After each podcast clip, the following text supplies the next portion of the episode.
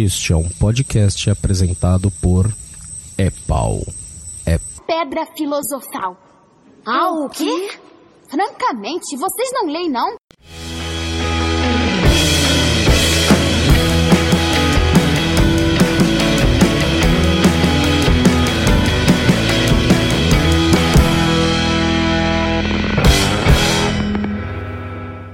Sejam todos bem-vindos e bem-vindas a mais um É Pau, é Pedra Filosofal.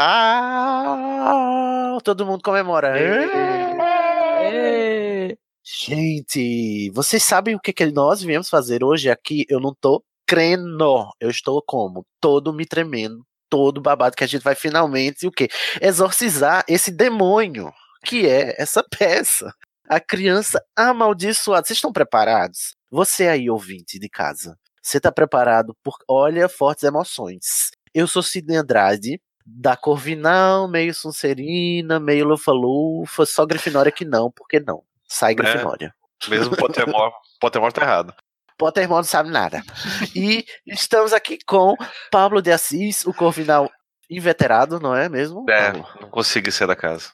Ai, gente, a casa sai da gente, mas a gente não sai da casa. Não é da casa. Fiquei sabendo esses dias que Hum. a bunda dos Corvinal é a melhor de todas de, de Hogwarts. A bunda? A bunda, porque a torre mais alta é a torre de Corvinal. Então, os alunos do Corvinal ficam subindo e descendo aquela escada, tudo. Há Ah, potencial, né? Tem que, ter, tem que ter uma coisa boa pra isso, né? Exercita a mente e a raba, não é, mesmo? É, Na verdade, acho, acho digno. Também comigo está aqui Danilo Carreiro, que é da Corvinal também, né, Danilo? Sou Corvinal com acidente lufa-lufa e adorei essa informação da raba porque é importante Olha, para gente. bailarina. A raba de Danilo, vão lá no Facebook dele que vocês olham. Eu não vi, mas minha filha número 2 viu e disse que, ó, tá aprovado. É a escada, descobri o porquê. Olha só, tá vendo? E, gente, hoje temos duas, duas novatas pra defender ou pistolar sobre criança amaldiçoada. Eu não sei, né? Mas diz que, né, vamos ter contrapontos, mas até quando, né? Em primeiro lugar, eu queria é, a honra, eu tenho a honra de apresentar ela, a deusa musa louca feiticeira, Priscila Armani! É. Você tá bom, amiga? Gente, que maravilhoso. Tô aqui realizando esse meu sonho, que eu sempre Sonho de tive. princesa. Sim. E escutando Olha- esse sotaque lindo do Sidney, que eu adoro. Ai, para, são seus olhos, eu fico nervosa. eu cabulando. Priscila, vamos ao nosso gabarito aqui. Qual é a sua casa de Hogwarts? Então, eu sou Corvinal também. Gente, na olha, hoje o quê? Sábado, né? Sábado, à Sábado à noite, a noite. luz tá rindo, amanhã já vem vindo, Só já vai começar. Corvinal. Só tá Corvinal. E a sua casa da Ilvermorny, você sabe? Ai, é Thunder alguma coisa. Thunderbird. Thunderbird. Isso, isso mesmo. Olha, Eu- já eu foi um recentemente diferentão. Refiz o meu teste também, que é Thunderbird, duas vezes. Deu duas vezes Thunderbird. Deu Você traiu a, a serpente chifruda. É por É, isso eu que ela é chifruda, né? Tudo. Né? Acabou indo pra lá. Mas E assim, ó, deixa eu falar, eu, eu sempre achei que era Thunderbird, quando saiu a primeira vez Serpente Chifruda, eu fiquei meio tipo, hã? A, a Mas- gente fala Thunderbird, mas a tradução é pássaro trovão, né? A gente fica fazendo a Sasha aqui, dizendo Thunderbird. e pra terminar, Priscila, o seu patrono. Meu patrono é um unicórnio. Não, não acredito. Na fre- Outro animal fantástico na frente da minha salada, eu não tô aguentando. Enquanto isso, o que? Minha brachana tá onde? Ninguém sabe, ninguém viu. Eu tô revoltado, não, não aguento mais. A Não aguento- Brachana? A minha brachana. Você não sabe que eu tô procurando a minha brachana pra ser meu patrono, ela não chegou. Porque o, o teste do patrono é inacessível. Eita. Enfim, vou sonhar com a minha brachana. Ai, mas olha, lacrou, viu, Priscila, no, no patrono. Eu achei arrasante. Estonteante. Muito bem. E a nossa segunda novata diz ela que está em terras de Alemar, porque está em outro continente, né? Não é porque ela está em Portugal. Eu acho que essa expressão ficou um pouco ambígua. Estamos com ela, Isabela Sanches. Tudo bem, Isabela? Oi, tudo bem? Você tá boa, amiga? Tô ótima, tô madrugando aqui com vocês. Madru... Ah, olha, quantas horas de fuso? Cinco, mais cinco horas. Meu Deus, a menina. Gente, uma tortura. Você tá Isso falando é da onde? amor. Amor. Isabela, que era ouvinte, olha, não sabendo que era impossível, foi lá e fez. Chegou aqui, tá vendo? Tá aqui Não gravando com a gente. sonhos. Não, desista. Acredite em seus sonhos, reaja a assaltos, né, Isabela? E pague o catar. E pague o Patreon, o Catarse e financie o Ivão. Isabela, você diz as más línguas que você veio aqui defender criança amaldiçoada, é verdade? É, eu acho que eu vim pela única forma que dá pra defender, que é vendo a peça, né? Porque é tão lindo o rosto, né?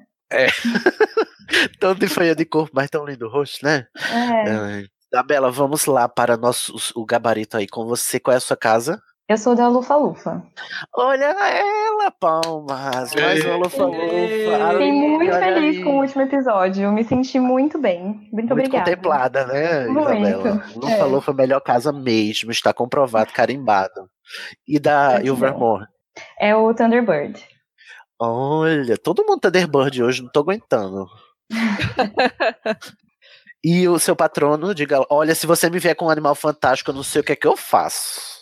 Ele é fantástico, mas não fantástico mágico, calma. É um- muito engraçado. É um golfinho. Gente, só, só patrono top hoje, gente. Só patrono top. Você gosta do seu patrono? Ah, eu fico imaginando que deve ser muito curioso ver ele em ação, né? Ele nadando no ar, né? É. É, os golfinhos são os, segun- os segundos animais mais inteligentes da, da Terra. É, só Hum. perde para os ratos, né? Paulo? Uhum. Adorei. Ô, Pri, eu não perguntei, você gosta do seu patrono? Porque eu tenho um povo assim que não gosta, sabe? Tipo eu e essas coisas. eu gosto, eu gosto do meu unicórnio. Ai, muito bem, gente. Estamos preparados para. Olha, eu queria em primeiro lugar dizer o quê? Que Mariana Graff deveria estar aqui essa gravação. Eu tô revoltado porque a internet não permitiu que Mariana gravasse conosco. Mariana que ia defender criança amaldiçoada, ia trazer a luz para esse podcast. Esse podcast está sombrio por causa de Mariana, que é o nosso patrono. O patrono do Epau e Pedra Filosofal é a Mariana Graff. Então, e vai faltar Ai, lindo. aqui. Não é lindo? Ai, Mariana, um beijo pra você, sua linda. Comenta lá na, na nossa publicação que a gente lê depois tudo que você quiser falar. Ou na próxima gravação você grava e fala com a gente sobre sua opinião. Mas esse episódio não será a mesma coisa sem você, tá? E Ô, já que a Cid, gente. Fala, então. Todos, todos os episódios que eu apareço, a Mariana some. Eu descobri esse Gente. padrão. E que será que é o quê? Então quer dizer que você, além de ser o Jardel Maximiliano, você também é Mariana Graff? É isso que você tá dizendo? É eu tentei três- gravar Pose the Drag com ela e não dá certo. Toda vez que não Identidade. podemos habitar a mesma sala. Que absurdo, identidade tripla, não aguento. A pessoa tem. di- Como é dis- distúrbio de identidade dissociativa. É. Enfim, gente, olha, vamos começar. A gente tá adiando, tá adiando, mas o mal é inevitável. Temos que chegar a ele para passar por ele, inclusive, né? Para superá-lo. E hoje nós vamos falar sobre criança amaldiçoada. A gente pediu lá no nosso grupo, antes da gravação, alguns dias antes, que o pessoal, os ouvintes, falassem as suas opiniões sobre a peça, né? Seja quem assistiu, ou seja quem, quem só leu. Inclusive, Isabela que tá aqui para dar sua opinião de quem assistiu, né, Isabela? Isso. Olha, ela esteve lá, ela viu com seus próprios olhos e, e não quis arrancá-los, então significa algo. Não é mesmo? E Há aí, no. Há esperanças. No final do podcast, a gente vai ler os comentários. E você que não comentou antes, comenta na publicação lá no nosso grupo, é o facebook.com.br groups.epf. Quando esse episódio for publicado, ele vai ser divulgado lá. Você comenta pra gente comentar e, e ler seu comentário no próximo episódio de Berrador. Vocês gostaram da vinheta, gente, dos berradores do último episódio? Agora vai ser só aquela toda vez na leitura de comentários. Acho ótimo. Estou totalmente desgostosa, mas muito feliz. Detestei nota 9. Vamos começar, gente? Vamos. Vamos. É, em primeiro lugar, gente, vamos dar um contexto assim em que pé estava a saga, né, do Harry Potter quando Criança Amaldiçoada surgiu, ou na verdade, quando o, o Relíquias da Morte acabou, né? Quando acabou a heptalogia. Então, para todos os efeitos, a, a Rowling, vocês sabem, né? Ela tem aquela mania de completar a obra dela no Twitter, no site, essas coisas, né? Que ela faz, ela é muito multimediática, né? Muito intermídia, muito, muito é, antenada nas novas tecnologias. E aí ela foi falando várias coisas que aconteceram após o término de Relíquias da Morte, que a gente sabia de antemão antes da peça ser lançada, né, ser criada, né? Então vamos aqui ter tem uns pontinhos aqui que a gente deve levar em consideração. Danilo, você pode ler pra gente esses pontos? Sim, sim. Então vamos lá. Harry se casou com Gina Weasley e ele teve três filhos, né? Todos nomeados em homenagem a personagens importantes da história. Todos Tiago personagens de novela mexicana, na verdade. Verdade. Tiago Sirius, Alvo Severo e Lilian Luna. Hermione Granger e Ron Weasley se casaram e tiveram dois filhos, Rosa, que ninguém vê direito na peça, e Hugo Granger Weasley. E quando vê é pra passar raiva, né? Porque, olha, no- Ai, nossa. nossa. Jesus, chegaremos em rosa. Draco Malfoy fez terapia. Não, mentira. Draco Malfoy Tá pior que nunca. se casou com a Astoria Greengrass, com quem teve um filho, Scorpio e Perion. Depois da Batalha de Hogwarts, Hermione foi a única do trio a voltar. Eu falando trio em inglês, né? São muito Sasha, gente. Ai, conversando em inglês. A única do trio a voltar para Hogwarts para terminar seus estudos. Chocada, eu não sabia disso. É, mas é, né? Isso não tava nos livros, né? Foi o que ela falou depois. Ah, eu vi isso no Mugglecast, eles falando que é a cara de Hermione fazer isso, na verdade. E a cara do Rony não querer saber, né? E não falta. do Rony e do Harry. Harry e Rony se juntaram ao esquadrão de aurores do Ministério da Magia depois Mesmo de um sem tempo. terem terminado os estudos, diga-se. Olha aí. É, Sim, É, será o quê? Como é que chama aquele, aquela, aquela prova que você faz? Eles fizeram a prova do Enem, gente. Eles Hum. fizeram supletivo, né? Supletivo. Telecurso 2000. indicou. Telecurso 2 E mil de- bruxo. E na Xaxota? E depois de um tempo, Rony se juntou ao MBL e foi fazer carreira liberal. É, depois de um tempo, Rony abandonou a carreira e se juntou ao irmão Jorge na administração da loja e disse que é, ele assumiu um discurso meritocrático. Mentira, gente. Será, gente? Foi Mas, ó, administrar a loja e de brincadeiras geminialidades Weasley. Com o Jorge, não é mesmo? Eu queria dizer que, ó, muita cara do Rony, ele seguiu o Harry pra onde ele foi, aí vê que não aguenta o tranco e desiste. É. Não vou ser bom nisso, vou tentar outra coisa. Vou tentar outra. Olha, Harry, não é pra mim, não é mesmo? Ao passo que Hermione começou sua carreira pós-Hogwarts no departa- Departamento para Regulamentação e Controle das Criaturas Mágicas, tornando Miletuda. Milituda, tornando-se peça fundamental na melhoria de vida dos elfos domésticos e seus descendentes. Guardem essa informação, que ela vai ser jogada fora já já. Tá vendo essa lista? Não serve pra nada. Nada. Futuramente tornou-se chefe do Departamento de Execução das Leis de- da Magia com intenções de conseguir um cargo ainda mais alto dentro do Ministério. Olha só, qual que será? Oh, será que ela, que ela queria? Descobrir.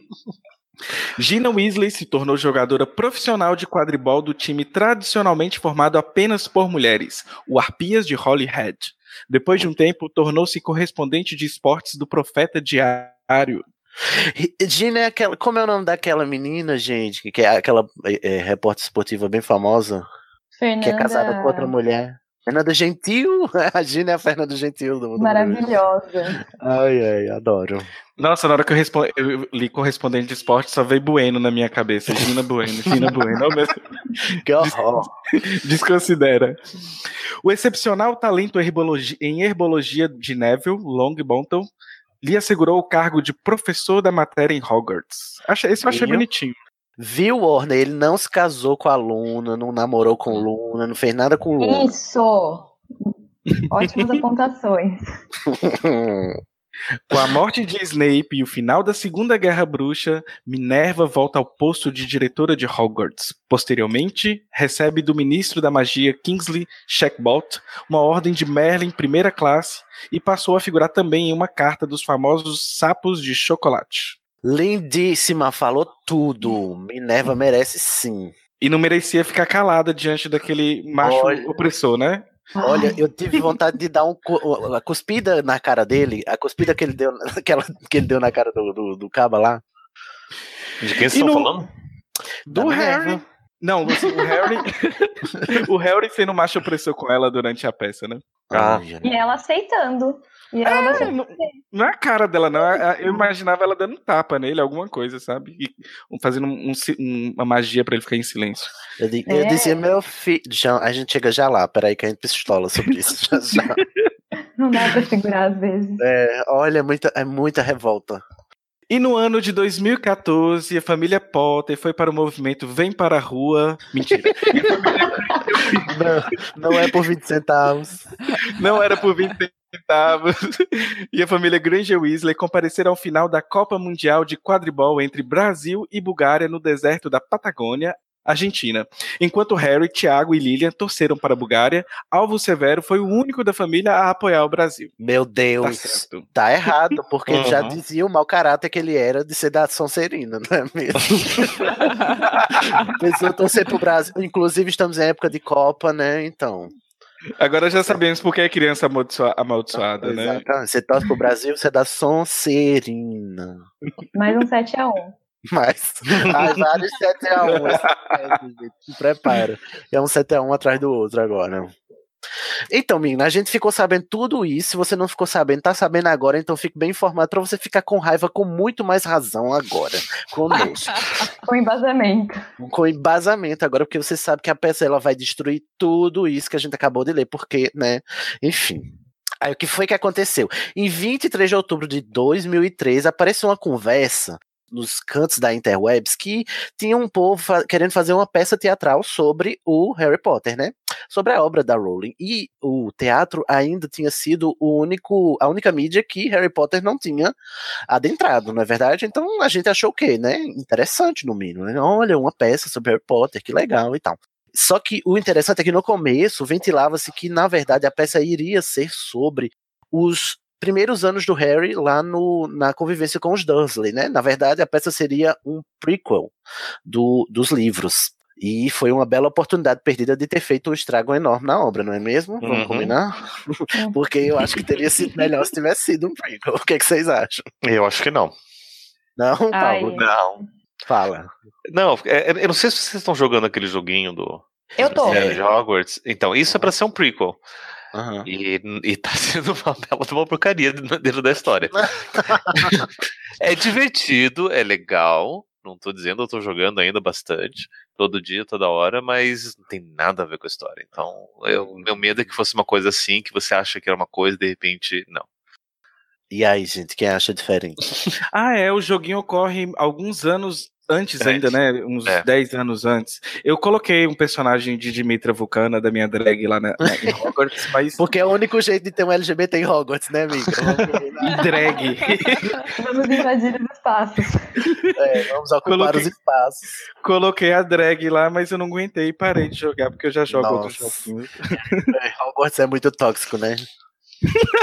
Pois é, não deu certo pra fazer um LGBT lá naquela escola. Eu senti muito, muito oprimido e saí. Mas e aí, Priscila, Isabela, vocês acham que ia dar mais certo se fosse um prequel sobre o Harry é, indo na escola, subindo, é, cortando os cabelos e crescendo de novo? Né? Apanhando de panela na cara da tia Petúnia. Eu acho que talvez o estrago fosse menor, assim. Não que, ia ser, não que fosse ser bom, gente? né? Ah, eu não sei, eu acho que ia ficar muito um dramalhão, um, um Harry que a gente ia ficar sempre morrendo de dó mais, né? Porque a gente, eu pelo menos morro de dó quando ele é criança no início, depois. Sim, sim. Mas. E aí eu ia ficar querendo saber mais de um mundo que eles não iam mostrar, sabe? Não que o que aconteceu foi bom. Mas eu acho que ia ser pior, porque pelo menos a gente não ia ver o que a gente gosta, né? Que é a magia, né? É verdade, não pensei por esse lado, Isa. É, a gente ia estar mais preso ainda, porque a gente ia vendo a vida dele de trouxa, né? E olha, É. esse é morte horrível. Realmente, Horrível. parando pra pensar agora. Se eu ver isso, eu vou no orfanato, entendeu? Tipo. Ou assistir Chiquititas, né? Pode que era ótimo, inclusive. Né? É, não, ótimo, exatamente. Eu só, É, eu só iria aceitar isso se fosse aquela história de que, na verdade, o Harry, por ser o Morcrux do, do Valdemar, Ah. ele faz com que quem conviva com ele fique mal. Então, se mostrar que no começo os Dursley eram uma família muito legal, muito de boa, e de repente aos poucos eles foram, foram mal por conta dessa influência, aí eu ia aceitar. Gente, Mas ia cagar Não, o cano de qualquer forma. Ia cagar o Então. cano, porque, né? Já no, primeiro coisa cap- já no primeiro capítulo a gente vê que o, o, o, o, o tio Walter é uma alma cebosíssima, cebosérrima. Ah, é verdade, né? Antes deles Antes dele, adotarem é. o Harry, ele já era péssimo. Péssimo. Enfim, olha, então o que, é que a gente descobriu? Que essa peça está fadada ao fracasso em qualquer linha do tempo, não é mesmo, gente? Inclusive se mexer com o tempo. Não, exato, não tem como defender essa peça. Gente, se você gosta, por favor, eu imploro. Diz pra gente porque você gosta, porque a gente não conseguiu um contraponto, nem aqui, nem lá no, no grupo. Então, É, sobre o tempo, eu, eu- lá na frente eu vou falar. Eu acho que, que mais pra frente, talvez JK pode sair dessa, dessa história e depois seguir a vida dela. eu acho que não, sabe por quê? Porque recentemente, inclusive, saiu uma entrevista com a dona Fulana, Rowling, e ela falou que sim, tudo bem, tá ótimo, maravilhoso. Ela quis sim, tá? mar- Essa peça maravilhosa. Foi ela que escreveu sim com o, o Jack Thorne, e foi tudo o que ela quis. Então, JK. É tudo cano. É tudo cânone e ela disse assim: adorei escrever com ele e tudo que tá lá é, é, é de coração e eu adorei. Então, se feche fandom. Vocês não gostaram, paci... quem, quem gostou bate palma, quem não gostou, paciência. né? Enfim, teve essa entrevista aí que eu achei uma resposta chatíssima dela, que eu queria que ela dissesse: olha, me obrigaram, foi contratual. Foi império. tive escolha, exatamente. Aí, mas enfim, ela re- reasseverou que a peça, a parceria dela com o Jack Thorne, que é o escritor, né, o, o dramaturgo que escreveu a, a peça, né, que assina a peça com ela, ela disse que foi é, tudo. Ai, gente, eu não consigo. Eu não consigo falar isso com straight face, entendeu? Olha. Enfim. Mas aí ela disse, então a gente aceita, né? Então a gente não é obrigado a gostar porque ninguém é obrigado a nada. Mas aí o que aconteceu? Em 2013 teve esses rumores, mas aí depois foi divulgado que o quê? Saiu aquela notícia bombástica, eu lembro como se fosse hoje, que ia ser a oitava história. Aí todo mundo ficou como, né? Todo babado, porque como assim, a oitava história, o que, é que vai acontecer? Que criança é essa que foi amaldiçoada, coitada dela? Vamos descobrir mais um, um, um menino, mais uma criança, um, um pivete que vai ser, vai ser marcado, será? Será que vai acontecer isso? Não, a gente vai só ter fanservice à torta e à direita, é só isso mesmo. Ó, vocês consideram como sendo a oitava história? Ou, na verdade, eu acho que a resposta vai ser um pouco unânime, que não. Mas, o que, é que vocês acham dessa alegação de que a criança amaldiçoada é a oitava história? Acho triste.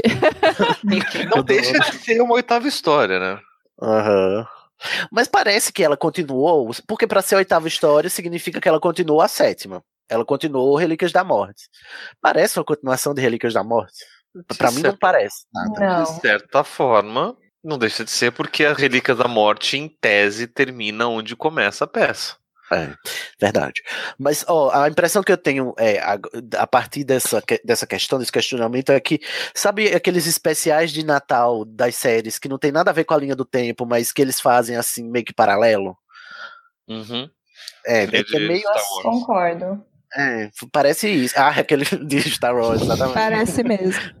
que não tem nada a ver, mas aí, então, ó, vocês vão passar é, duas horinhas se distraindo aí pra não dizer que não teve mais nada. Ô Cid, mas sabe o que eu acho também que deveria acontecer? Eu, já está errado o próprio epílogo do, do, do, do Relíquias, Mas sabe? você acho que jura que... aquele epílogo tá errado. Olha, o erro, na verdade, já nem começa na peça. não, não deveria tinha nem que estar ali linda, né? Não tinha, não tinha- não nem o epílogo pra começar, sabe? Não. E aí, talvez ela teria se livrado dessa peça, né? Que ninguém ia ter essa inspiração. Eu acho também. Eu acho, inclusive, que o grande erro da peça foi começar daquele epílogo. Cara, eles podiam ter esquecido, né? Podia ter tweetado, né? Não, e tipo assim, por mais que fosse a história sobre o alvo, o alvo severo, é mesmo assim que eles deixassem aquele epílogo pra lá e, e- porque, gente, e eles conseguiram, olha, não sei, peraí que a gente chega já lá, mas eles conseguiram estragar ainda mais uma bosta fumegante que foi aquele epílogo. Eles conseguiram. Eles deram a volta por cima e, enfim. É, o último dado que eu tenho pra dar aqui é que em 2016 a peça estreou lá em Londres, né? E alguns meses depois ela foi lançada, o, ro- o roteiro é, foi lançado, né? E hoje em dia o quem não tá em Londres, ou não tá agora atualmente, porque começou a ser a ser apresentada uma montagem da peça também na, na Broadway, né, nos Estados Unidos. E aí tem, do- inclusive, outra informação de última hora que, que, que saiu essas- esses dias é que a peça da Broadway, do Harry Potter e Criança Amaldiçoada, ganhou o Tony Awards de melhor peça do ano, gente. Vocês conseguem lidar com essa informação? Tony Award é o Oscar do teatro americano. É, é, inclusive tem até aquela. Como é que chama, Priscila? O, o nomezinho que dá a quem ganha todas essas premiações? É GOT. É GOT, né? Que se- você ganha um M, um Grammy, um, Grammy, Oscar um Oscar e um Tony. e um Tony. E o, a peça Criança Amaldiçoada ganhou o Tony de melhor peça do ano lá nos Estados Unidos. Segura, né? Durma com esse barulho aí, gente. Vocês, vocês que não gostam, né? Porque vocês que gostam, aplaude. E, e aí. Então, não tô ouvindo nada, inclusive, né? Não tô ouvindo nenhum som de palmas. Hum, e aí. Ai, ô Cid, deixa eu comentar uma coisa. Comente. Que eu, eu anotei aqui, eles ganharam de melhor peça, cenografia, figurino, iluminação, som e direção. Eu concordo muito com esses elementos de cenografia, figurino, iluminação e som. É realmente assim incrível. Isso tá merecido. Eu Não ganhando melhor roteiro já tá ótimo. É, mas assim, melhor peça, gente. Eu acho que não, não tem um Abusou. É, abusou. Porque eu acredito mesmo, Isabela, que pe- pelo, pelo roteiro a gente vê que é, é um negócio mágico mesmo. superprodução, inclusive. é. uma super produção. E a gente vai já já perguntar, inclusive, a você como é que isso se apresenta lá, porque você vai dar todos os spoilers. Ai, gente, eu não, a gente não disse, mas vai ter spoiler. Se você ainda tem esperança de assistir a peça, não escuta, não, tá? Porque a gente vai falar É tudo. É, então, se- esteja avisado se você já não estragou toda a sua experiência até agora, me desculpa qualquer coisa, mas eu devia ter avisado antes. Eu peço perdão pelo vacilo. E aí, em 2016 ela estreou, né? Enfim, tá, tá em cartaz até hoje, lá em Londres, e agora também nos Estados Unidos. Tem gente que vai ver. A Isabela viu, a Mariana Graff viu também. Ela não tá aqui, mas Mari, comenta pra nós, tá, gente? E aí, gente, ó, vamos adentrar na história, vamos pegar carona nesse nesse teto do expresso de Hogwarts. Vamos ver. Ô, Priscila, você poderia ler pra nós a sinopse da peça? Leio sim. Sinopse.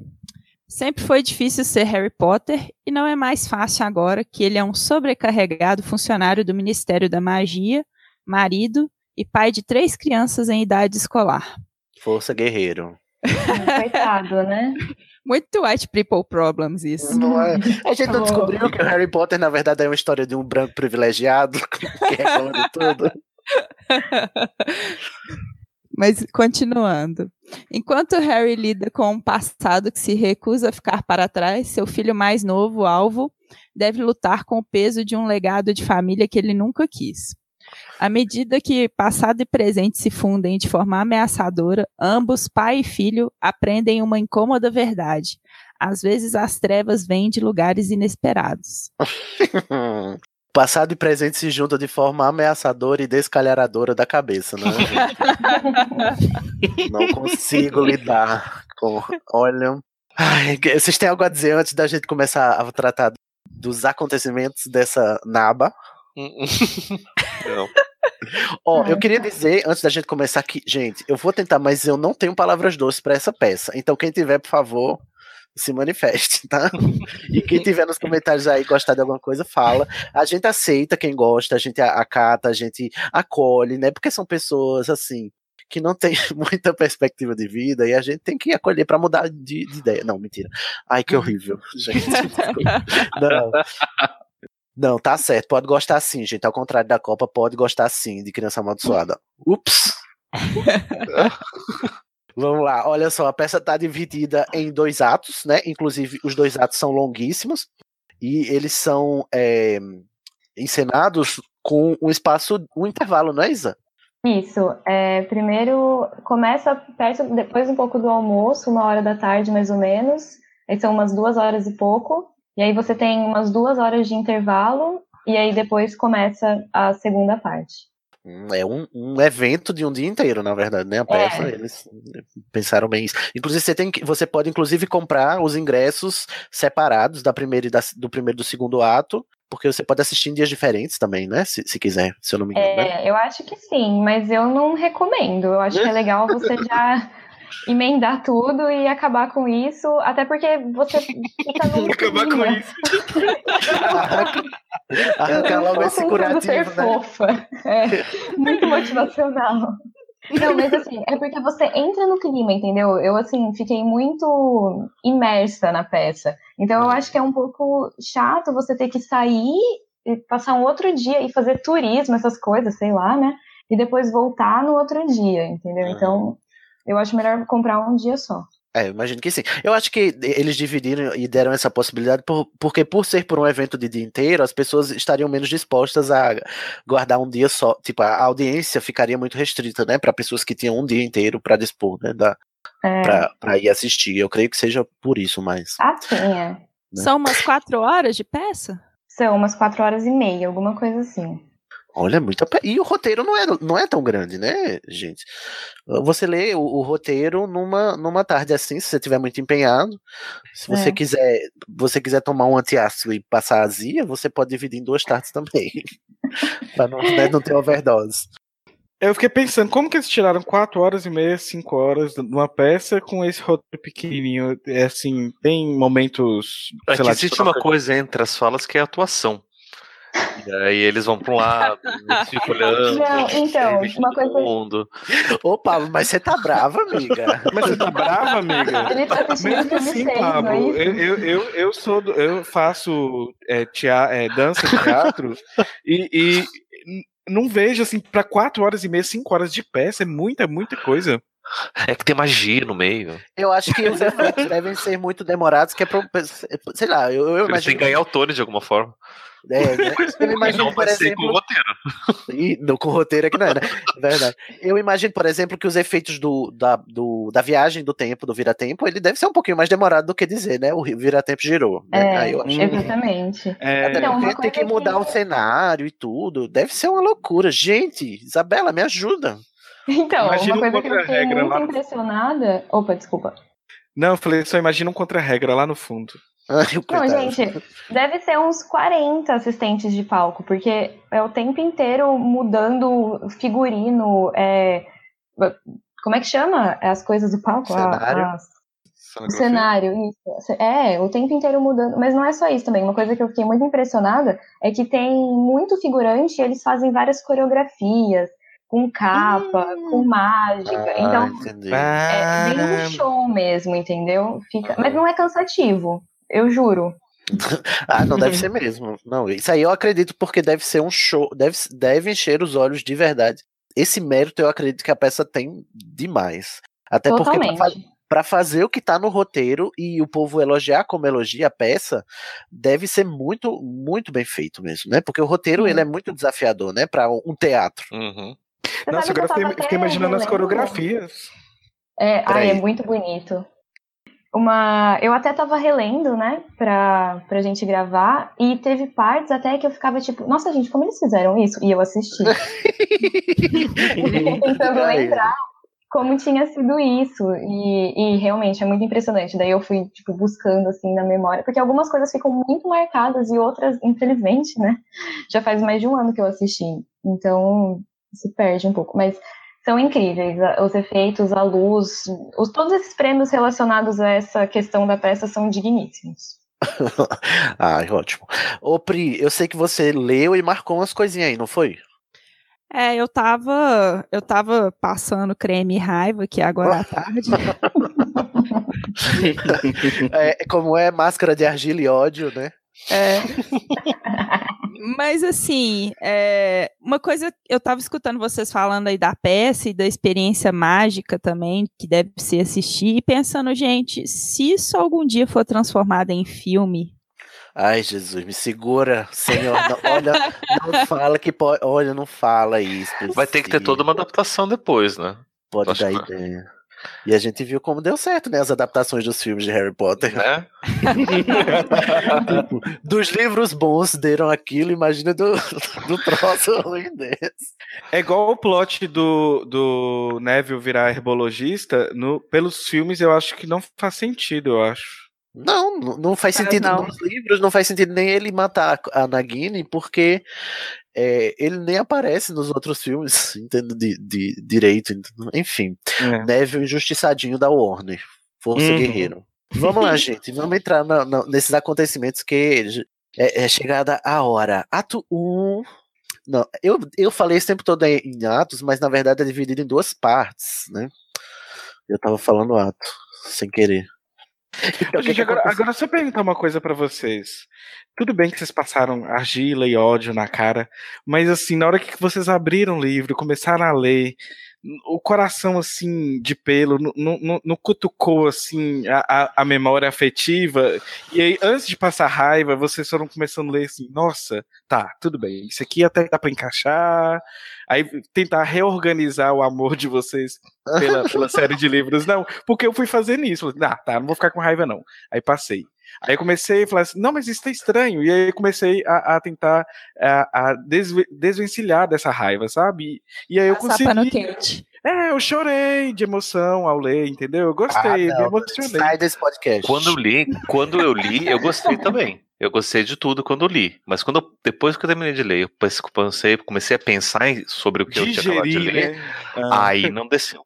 Aí Gente, eu, eu li chorando, e depois que a gente vai digerindo, a- e, e vai passando raiva, entendeu? Mas na hora eu não passei essa, essa máscara que vocês passaram, não. Não, gente, é não, gente, me ajuda, gente. Pela... Quando chegou na. Olha, tudo começou, o ódio começou quando chegou na parte do, do, do Expresso de Hogwarts e eles sobem no teto do. Essa parte é. Não, essa parte é muito Olha. legal. Daí em diante é só ladeira abaixo. Mas vamos começar do começo. O que, que aconteceu? 19 anos se passaram. Harry Potter, é, tudo aquilo que a gente falou lá no começo, Danilo, ainda serve sim, né? Eles respeitaram isso. Aí ele tem aqueles três meninos e a cena começa, né, lá no famigerado epílogo, que eles destruíram um epílogo que, é, apesar de ruim, ele era coerente, agora ele ficou totalmente esquizofrênico, né? Não mostraram o Ted, olha, gente, não tem Ted, Ted Tonks, não tem Ted Tonks no- na peça. Eu queria Uhum. tanto ver o Ted, fiquei triste, magoado. E aí, enfim, esse diálogo todo da, da primeira da primeira cena na na estação, olha, eu acho de uma vergonha alheia tamanha, gente. É de uma cafonice, porque já é cafona no livro, já é cafona. E aí são atores ensinando aquilo no teatro. Olha, tem coisa mais Leblon do que isso. Eu não consigo. Eu passo por esse, essa primeira parte, eu passo assim, com facepalm na cara, não sei vocês.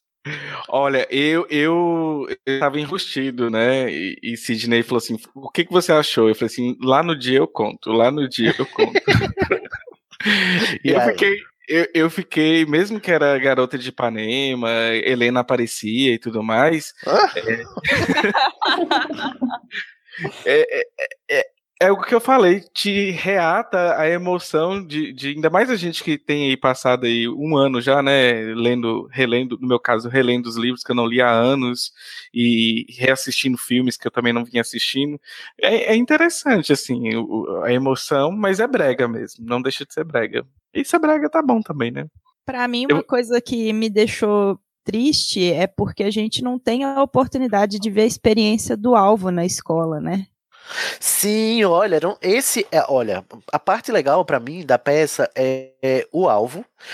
Por mais que o nome dele seja cafona, eu gosto do alvo e gosto Nome demais de, do nome de Scorpion. pet de, de fã. Tipo, eu tenho É, um gato exatamente. que chama Alvo Severo.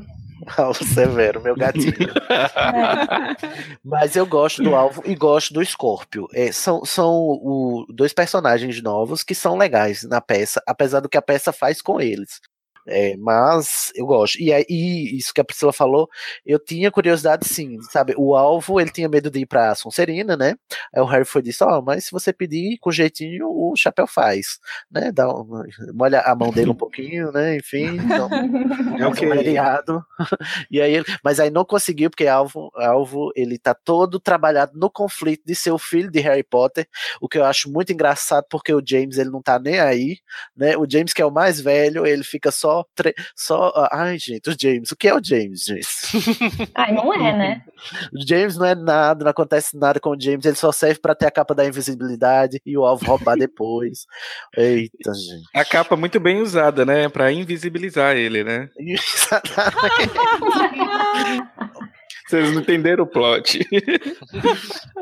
Mas uma pergunta: o, o, o alvo ele queima a carta de Hogwarts com feitiço. Mas como que pode usar feitiço fora da escola? Nem na escola tinha ido.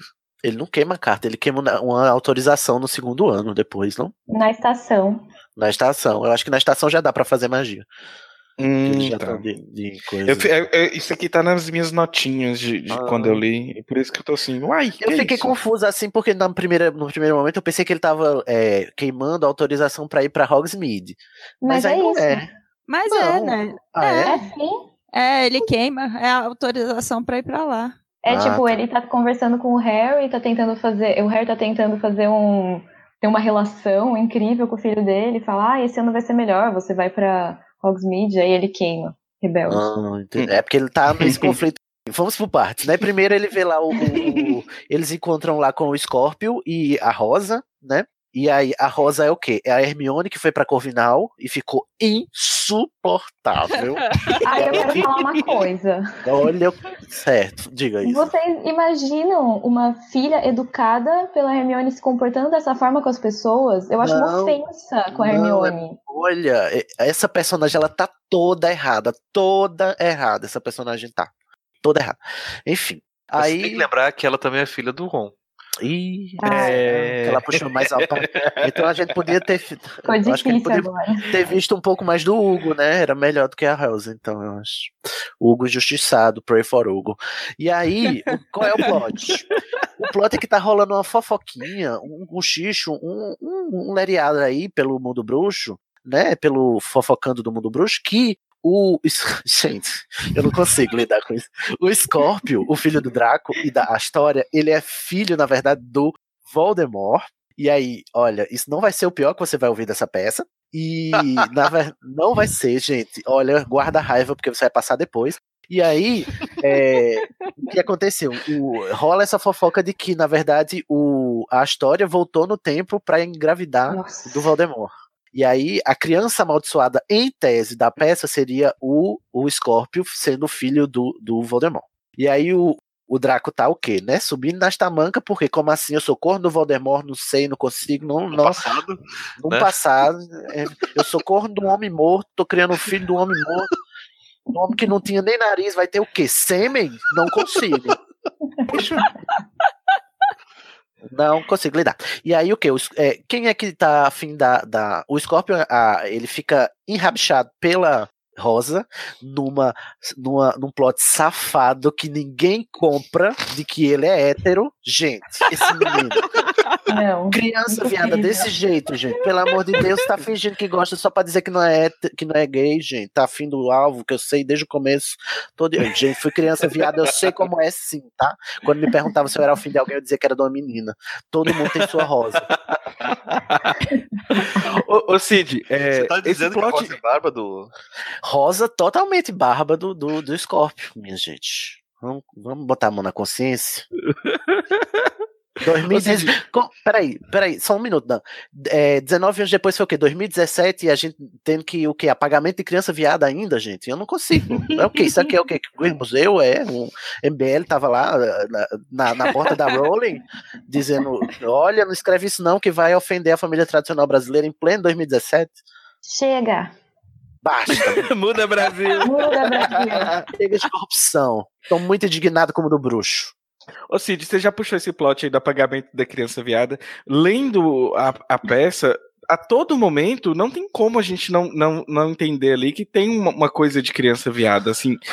Uhum. Só sendo Eu- quem é viado sabe o que, que a gente tá falando, assim. Não, e Caraca, ainda bem que- é agora que seria a hora, É agora, gente, é agora que eles vão se beijar. Porque é, você tá dizendo isso, daí é bom você dizer, porque é assim, ah, não, mas eles são amigos, vocês estão dizendo o quê? Que dois homens não podem se abraçar, dois homens não podem ser amigos. Gente, o Harry e o Ron, eles são os melhores amigos durante sete anos. E não tem essa construção romântica que tem no, no, no Criança Amaldiçoada. Você percebe, por- pelo modo como o, trecho, o texto trabalha, que Rony e Harry são amigos. E eles, eles se abraçam, eles se gostam, se amam como amigos. E eles são ótimos amigos. E ótimo, eu adoro homens que são amigos e se abraçam. Adoro mesmo, os homens héteros. Mas o, o, o modo como o, o Scorpio e o Alvo são trabalhados, os diálogos, gente, e as descrições. Ele é tipo assim, você tá. Se você colocar Alva, você vai tá, você vai estar tá vendo a formação de um casal romântico, Alva e Scorpio, entendeu?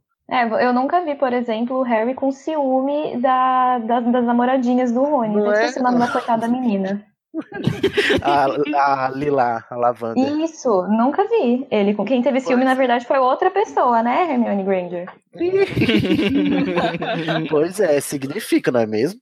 Eu acho também. E, eles pra vocês que são atores, héteros? na- no... Opa. Peraí, um de cada vez. Desculpa, fala. Isabela. Não, imagina. É, eu queria comentar que os atores da peça, eles têm química. É, é Ah. legal ver eles, ver Ah, eles você tá brincando. É, é completamente desperdiçado. Gente, o menino que interpreta o Scorpius, ele é muito talentoso. É o melhor, é o melhor de todos, da peça inteira. Ele salva, assim. Ele se destaca. Ai, que maravilhoso. Ainda bem, né? Que são os melhores personagens. Inclusive, os outros personagens que a gente conhece totalmente destruídos também depois, chegando já lá, né? Aí, você ia perguntar o quê, Dan? Eu ia perguntar assim, a- pra quem é hétero e tá lendo, consegue perceber esse plot de queerbaiting na peça, assim, claramente, ou, ou é só a gente que, que foi criança viada que fica sentindo esse cheiro aí de, de, de romancezinho? De queerbaiting. Ninguém é hétero aqui. É isso que eu fiquei pensando. Não, não trabalhamos com hétero aqui. Ok, tudo bem. É, eu, não, eu, não, eu não percebi essas, esses detalhes quando tava Essas lendo. nuances. Não. Ah, Ô, eu Pablo. percebi um pouquinho. Um pouquinho, né? Não, mas é porque assim, eu tava, eu tava igual o- o, o Danilo falou, eu tava. A primeira vez que eu li, eu li com o espírito de querer gostar, sabe? Aham. E aí nessa eu, e aí nessa eu fui sublimando uma série de detalhes. Tipo, não, eu não vou prestar atenção nisso aqui agora, não. Depois eu presto. Ai, gente, vamos avançando. O que acontece? Eles vão pra Hogwarts, a Rosa é. Ela é, é sorteada pra Grifinória, né? Ela é também jogadora de quadribol, acho legal isso, inclusive, apesar dela ser uma entojada da porra. Aí o, o Scorpio e o Alvo são selecionados pra Sonserina, aí o Alvo fica com aquele, aquele conflito e tal, mas eles vão o quê? Fazer troca-troca no banheiro, porque, porque sim, né, gente? Claramente, esses meninos estão dando um bigada. Enfim, aí. Não é possível, eu não consigo lidar com essa. Olha, gente, eu não tô sexualizando crianças, não. Mas crianças viadas existem, gente. São- e, e aqui a gente vê um caso delas. E aí, o que acontece? Tem esse, esse plot do, do, do Voldemort e também tem um plot do Alvo, tá totalmente é, se sentindo é, inferiorizado porque ele é o filho do Harry Potter e ele não consegue ser tão talentoso quanto o pai, ele não consegue fazer jus ao, ao a fama, né, do, do pai, né, porque afinal de contas o Harry Potter é o Harry Potter, né, no- para o mundo bruxo ele é um, né, enfim, um, O cara que um- matou o Valdemar. exatamente, um menino que sobreviveu três vezes, não é verdade? Uhum. Sim, Gente, entendi. vamos louvar que eles colocaram a Hermione como uma mulher negra? Ah, sim, tem isso, né? Teve essa polêmica também, porque. Ai, as pessoas. As pessoas são as pessoas, né? É, a- o elenco foi escalado e a atriz que faria Hermione era uma atriz negra, assim como a Rosa também é negra. Sim? Uhum. Uhum. Obviamente, né? E aí, é, ai, mas a Hermione não é negra, ela nunca descreveu. Ai, gente, a Hermione não existe, ela é fictícia. ela Ó, pode eu ser posso, verde. eu posso, posso deixar as coisas um pouquinho complicadas? Vamos fingir que é de verdade, só vamos fingir. Aham. Na caracterização do livro, quando J.K. estava descrevendo Rosa, diz que Rosa teve, puxou os cabelos vermelhos do pai. Ah, é? No, no, no É. epílogo? O epílogo diz isso. Ai, olha aí, já destruiu mais uma vez. Ah, mas né? eles Então- ignoraram tanta coisa, ignora isso também. Pois é, se diz que puxou os cabelos vermelhos do pai, isso, né, indica outras coisas também com relação à mãe. Uhum. Né? Então, enfim, só quero deixar essa, essa pontinha aí de, Mas aí, ó, a cor do cabelo, ao contrário da cor do olho do Harry, a cor do cabelo do Ron não é importante para o plot. Então eu acho que podia sim trocar a, a- cor do cabelo da Rosa, sabe? Eu acho que tá, tá ok, ótimo, maravilhoso. Inclusive, eu adorei mesmo. Mas aí as pessoas não gostaram porque Hermione claramente é branca, porque a gente sabe que só. Enfim. O que vale o filme, né? Exatamente. E a outra atriz maravilhosa que ganhou o Tony ano passado e foi indicada esse ano. Ela tá de parabéns. A da Rosa ou da Hermione? A, a da Hermione, porque a da Rosa você nem enxerga ela, você tem que prestar Coitada. atenção pra ver quando ela tá na peça. É verdade. E aí, ó, mais alguma. Vocês têm mais alguma coisa. a Isa, você que assistiu sobre Oi. o elenco. Tem mais algum destaque? Ai, eu acho que é melhor ir falando conforme vai rolando. Conforme vai indo. É, porque Ok. eles vão aparecendo o tempo todo. Mas assim, desses personagens principais, eu achei o Rony bem tio do pavê, sabe? É barrigudo. Ficou excelente. É, Ah, Porque o Rony é o tio do pavê, né, gente? É completamente. E os namoradinhos? É, Tanto que, né? E o Harry? O Harry, eu, eu tenho minhas dúvidas se. Eu acho que é um ator bom, mas é que é tão ruim, gente, o que as coisas que ele fala que não dá. Não Nossa, dá. é verdade. É, o Harry. roteiro do Harry tá ridículo. Mas vai ser qualquer ator, vai ser melhor do que difícil. o Daniel, né, gente? O Daniel. Coitado. Sim, verdade. Então acho que já é uma vantagem, olha. Ele, ele, ele, ele atua, é ótimo. Cheira, Mirol. Passa três anos, a gente, a gente fica achando o quê? Que a gente vai ver o quê? A Pedra Filosofal, depois vai ver a Câmara Secreta, o Prisioneiro de Azkaban, não vê nada disso.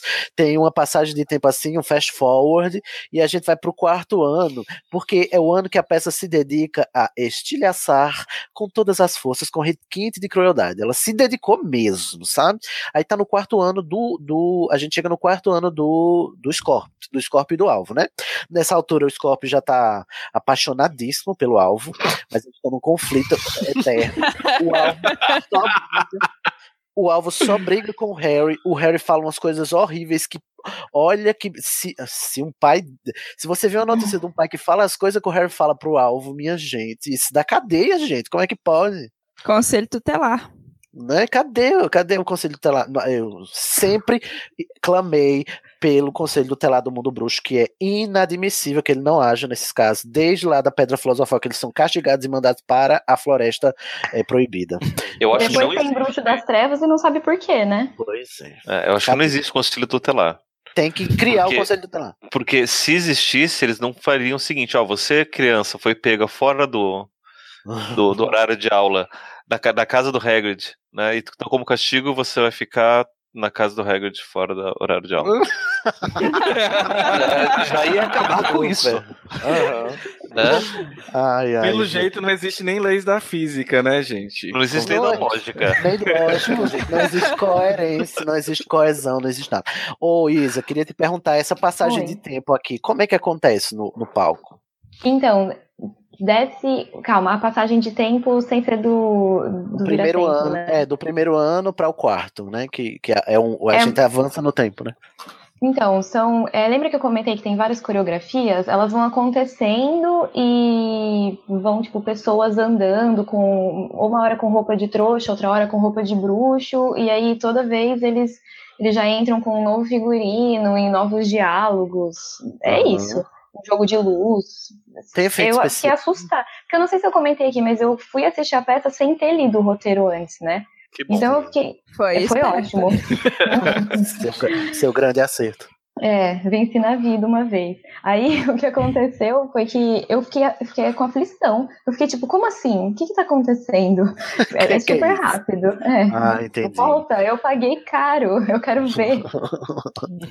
Ai, gente. Aí, ó, aí passa esse tempo, né? O que é que acontece? Aí já começa as bostinhas a aparecer assim, pipocar na sua tela displicentemente. Vem o que? O Harry lá falando com a Hermione, ele tá todo cortado, todo cagado, dizendo que capturou um vira-tempo novo. Aí ele fala assim, que vira-tempo é tipo iPhone, ele vai se atualizando e lá em 2022, que é o ano que eles estão, né, os vira-tempos já estão, né, é, o iOS 11.3, né, tá super full pistola, o, o, o vira-tempo, ele volta no tempo assim, anos, e é uma coisa cabulosíssima, aí ele diz, Hermione, guarda aí, viu, bota no bolso, porque isso é perigoso, aí Hermione bota no bolso. Uhum. Né? Aí... Eu tô rindo no mundo aqui, porque eu não tava aguentando. Tira do mundo e vamos rir tudo mais alto. Ri- Não, tem que rir, gente. Aí o que acontece? Aí a Hermione também fala que, tipo assim, tá rolando uma movimentação, os gigantes estão se movimentando, estão tudo indo pro, pra, pra Ai. galeria do rock se tatuar com um negócio estranho. Gente, isso gigante faz acordou. faz. O gigante acordou. parte. O gigante acordou, é verdade. Olha, não faz sentido nenhum, nenhum, zero sentido. Eu até grifei isso aqui. Eu fiquei tipo, ah, como Como assim? Não, os gigantes, os, os, os dementadores, tá tudo tatuado, tudo roqueiro. virou. Lobisomem. Ficou aí a, a tatuagem do agoreiro. O agoreiro, gente, que no livrinho lá que a gente lê, é um animal totalmente inofensivo. Ele só é mal compreendido, mas ele só traz chuva. É tipo urubu, entendeu? É tipo corvo.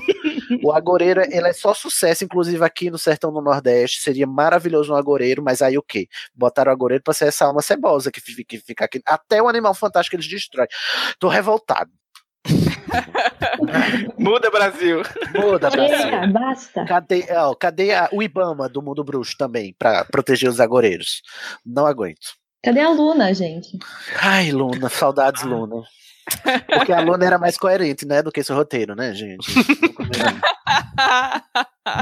Aí tem essa coisa assim, tão, tão de, de ouvido em pé, de orelha em pé, né? O pessoal, a Hermione é ministra da magia. O que, é que vocês acham dessa, dessa ascensão brusca? É, Sentido. Meio óbvio. eu acho. É, achei clichê. Mas vocês acham que ela seria ministra da magia? Porque a Rowling nunca disse que ela ia ser. Ela, inclusive, ela nem parece que queria ser ministra. Ela queria Ó. só militar. Ó, Se bem que ela quero... sendo professora. Oh, desculpa, Pablo. Não, diga, diga. Não, agora que eu tava pensando, eu acho que ela tem mais cara de ser professora do mundo acadêmico, fazer pós-graduação, doutorado, sei Sim. lá, qualquer outra coisa. Olha, mas até como professora aqui nessa peça, estragaram Hermione. Não queria nem Então a gente vai chegar lá. E ministra da magia foi o melhor que ela conseguiu nessa peça. Aqui nessa linha do tempo aqui que a gente tá, foi a melhor coisa que ela conseguiu. Eu achei melhor ela como rebelde. Eu é também. Vitor, Lavão. Eu acho que pagaram muito bem pra JK pra apoiar a peça. Porque se vocês procurarem nas informações antes, né? é, o- os 19 anos depois, eu acho que era ano 2000 e quando? 2000, e- 2000 e anteontem? 2017, 19 2017. anos. É, 2017. E na época dizia-se que quem era ministro da magia ainda era o Shacklebolt. Ah, Ah, sim, é. Eles é, né, cagaram. oficialmente nisso. Então, se Hermione foi ministra da magia, foi tipo nesse ano aí, quarto ano, que é 2020 ou 2022. Nessa- Não, 18, 19, 17, 2020. 2020. Então, só se foi só se ela ainda vai ser. Aham. É verdade. Porque, né? Eu tenho a sensação de que. Eu não sei se é uma sensação só minha, mas é, como eles foram tendo contato com muitos ministros da magia porcos, tipo, horríveis, eu não imagino que ela se daria esse papel, sabe? Sim, exatamente. Eu sou contra tudo que tá aí, não quero esse papel pra mim, não. Exatamente. Eu é o que eu acho, ela trabalharia. nela. No máximo, ela trabalharia no ministério, sim. Inclusive, como a, a Rowling falou, que ela era lá da proteção dos elfos e tal, né, das Uhum. criaturas mágicas. Achei co- coerente com o que ela construiu ao longo da série, mas ministra não, não acho. Mas E Provavelmente imagino, eu imagino eles como, assim, pessoas que iriam ser consultadas, sabe? Uma pessoa Sim, que seria muito. sim. Que nem o Dumbledore era, entendeu? Aham, sim, com certeza. E Você ia provavelmente falar? ela ia conhecer todas as, as tranqueiras do, do- da política mágica e ia querer fugir desse, desse ambiente. Sim, até porque ela é trouxa, né, gente? Ela conhece a política Hum. trouxa. e não sei, enfim. Aí, ó, tem um negócio assim aqui que aí é mais uma bostinha aqui pra bocar na sua, na sua cara, que é assim, vem o, o Amos Diggory, o Amos Diggory é escoltado por uma mocinha, uma personagem nova que a gente nunca viu, que a gente não dá nada por ela, né, gente? A gente começa aqui Ai, assim, começou. vendo ela começar. Ai, que menina legal, Delphi, olha que nome bonito, Delphi, Oráculo, né, Grécia e tal, aquelas coisas que a Rowling faz. Tipo assim, olha, será que vai vir alguma coisa de profecia? Porque ela, o nome dela é Delphi? Olha, Será? É, me explica. Eu não- Gente, cuidado com a burra. Eu não Ah. sei. Me conta esse negócio de nome. Isso aí é com mitografias.com.br. Fala, Paulo, você é o mais gabaritado aí pra falar. Então, tem uma cidade na Grécia chamada Delphi, que, Uhum. Que é? que é a cidade onde. Na verdade, peraí, rapidinho. Na verdade, a cidade na Grécia chama Delfos. Hum. que é a cidade onde ficava o famoso oráculo de Delfos, que era o oráculo consagrado a deus Apolo. E, tipo, na mitologia, se você quisesse saber alguma coisa do futuro, você ia para Delfos e perguntava pro oráculo. E as pitonisas diziam futuro, você. Aham. É onde iam, iam. Ah, enfim, gente. Delfos, Oráculo de Delfos, né? O famoso, né? É, Lá da peça do Édipo, né? Ele, ele Também. visita o oráculo e diz que vai. ele- é o Oráculo de Delfos que diz que o Édipo vai casar com a mãe e vai matar o Ah. pai e tal, né? Eu não tinha Gente, eu tava tentando lembrar de onde eu li isso, tem 16 anos. É. 19 É. anos. Não, que eu li. Meu Deus, ligado. Aí pronto, aí chega Delphi e o, o Amos, né? O Amos lá todo cagado, né? Porque ele tá confuso, confuser. E ele diz: Olha, escuta aqui, Harry. Você matou meu filho faz 27 anos. E agora que eu tô vindo aqui cobrar você. Porque antes tarde do que mais tarde, né? E aí você deu um jeito. Eu fiquei sabendo que tem um vira-tempo novo aí, que desde, a, desde que a Hermione destruiu todos os vira-tempo da- do Ministério da, da Magia, é, não tinha mais vira-tempo, ninguém fez mais, porque virou proibido. E aí apareceu um, e agora você trata de voltar no tempo e salvar meu filho. Aí você fica como? Oi, porque a Rowling construiu todo um universo, o Prisioneiro de Azkaban, Uhum. para dizer que o tempo é imutável, é inexorável, é inalterável. Não é essa a teoria do tempo que. Exatamente. E aí você vê assim, a não, vamos dar um desconto que é um velho, ele já tá gagá, ele não sabe como funciona a física do próprio mundo. Mas não, quem não sabe é o autor da peça. E aí, aí a Já, gente vai já tá começando as pistolagens tempo. Nossa, me segura, gente, pega na minha mão. Já tô começando. Sobre, sobre o tempo, depois eu queria trazer uma teoria pra gente pensar um pouquinho juntos, mas Ai, vamos, vamos devagar sobre a, a peça primeiro. Lá, depois eu volto no tempo. A esperança? Eu Temos volto no tempo. palestrinha. Guarde isso, ó, guarde isso. Eu volto no tempo. Vamos ter um momento Danilo, Danilo palestrinha. É mesmo, eu nunca sou palestrinha. Você é palestrinha hoje. Tô tra- toda trabalhada. Aí o que? O, o alvo, ele escuta essa conversa, né? E fica assim, mas o meu pai é tão escroto, ele não vai voltar no tempo pra salvar o Cédrico? Como assim, gente? Esse homem nojento, esse homem ceboso, esse é meu pai, Deus me livre. Aí, depois acontece o- a cena. Pera, gente, eu fiquei nervoso agora. Respira. Meninos, mensura essa pressão aí. Pede pra, pro G Não. mensurar essa pressão. Não, não é pressão, não é que eu comecei a rir descontroladamente, porque eu lembrei que agora o que acontece é o quê? O Harry vai dar uns presentes pros filhos. Aí ele dá o quê? Não é o asa Rony, de. não é? Ah, não, O desculpa, Rony. desculpa. É, Não, é o Harry. Harry. Enfim, o Harry e o Ron, eles dão uns presentes pros três meninos, né? Ele dá o quê? Uma asa de fada pra a, a Lilian, ele dá a capa da invisibilidade pro James, a relíquia da morte, ele dá pro Uhum. James, e pro alvo Dumbledore, o alvo severo, ele dá o quê? Ele dá um cobertor velho que tem 40 anos de idade, nunca foi lavado esse cobertor, nunca foi lavado, mofado, um cobertor que saiu do cu desse Jack. Na onde, na onde que a Petúnia ia guardar esse cobertor, gente? Bota a mão na consciência. Petúnia queimou esse cobertor com álcool, gente. pra não ter. Aí vai- você quer me Uhum. dizer que o cobertor que o Harry tava, tava enrolado, ela guardou 27 anos. 27 anos, não, ela guardou até ele ficar maior de idade. E aí depois o Harry guardou. E esse cobertor nunca foi lavado, porque vai ter que fazer uma reação química lá com a poção. Olha, me segura. O que, é que vocês acham desse cobertor, gente? E depois, em segundo lugar, é assim: o, você dá uma relíquia da morte ao meu irmão mais velho, você dá uma asa de, de fada pra minha irmã e você me dá um cobertor. Eu sou revoltado com o Harry também, se for sua alma. Gente, que Eu pai sendo nojento. criança- Eu, sendo criança Eu viada, ia querer a asa de fato. Claramente ele, favori, ele tem favoritismo pelo mais velho mais novo. O filho do meio, coitado, fica só com as sobras, só com os restos. E, olha, tem que acabar o Harry nessa peça, pelo amor de Deus. Um pai totalmente omisso, irresponsável. E o que, e o que, é que a Gina faz? Gente, a Gina não, não, não, não pega esse homem e diz: vamos ali na loja de logros e, e magias e diversões comprar um negócio melhor do que um cobertor malfado? Ah, me ajuda, Bel, me ajuda, Bel. Claramente você ia querer asa de fada, né? É claramente. Eu também queria. Essa trama do cobertor é um negócio, assim, que eu não vi nem em novelas mexicanas. Não. Olha, a novela mexicana ela ainda tem dignidade. Pois é. né? Porque, e aí, assim, tira, eu Enfim, podia ter feito de mil e uma, mil e uma maneiras. É, tinha muito Mas- jeito. Não faz nem sentido. Isso não faz sentido com a, com a obra da Rule. Não faz sentido com os personagens. Não faz sentido Uhum. com nada. A Petúnia não ia guardar esse cobertor. A Petúnia, no, no último livro, ela não conseguiu nem dar tchau pro Harry. Na última vez que ela foi. Aí ela ia guardar esse cobertor? Não. Realmente. Não. Aí de, derruba uma poção do amor no cobertor, né?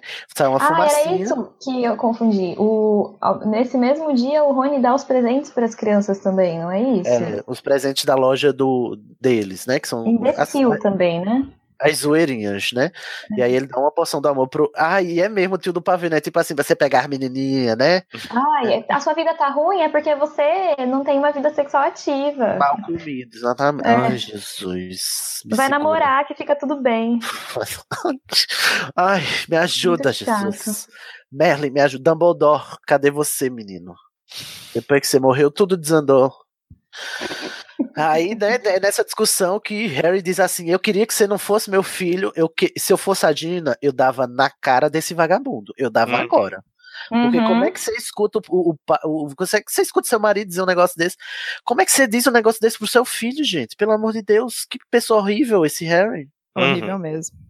Aí termina o ato com essa cena maravilhosa, né? Do, do alvo lá todo todo triste, né? Todo sad boy, porque o, o porque o Harry é o pior pai do mundo. Uhum. Aí, enfim, a gente terminou o primeiro ato.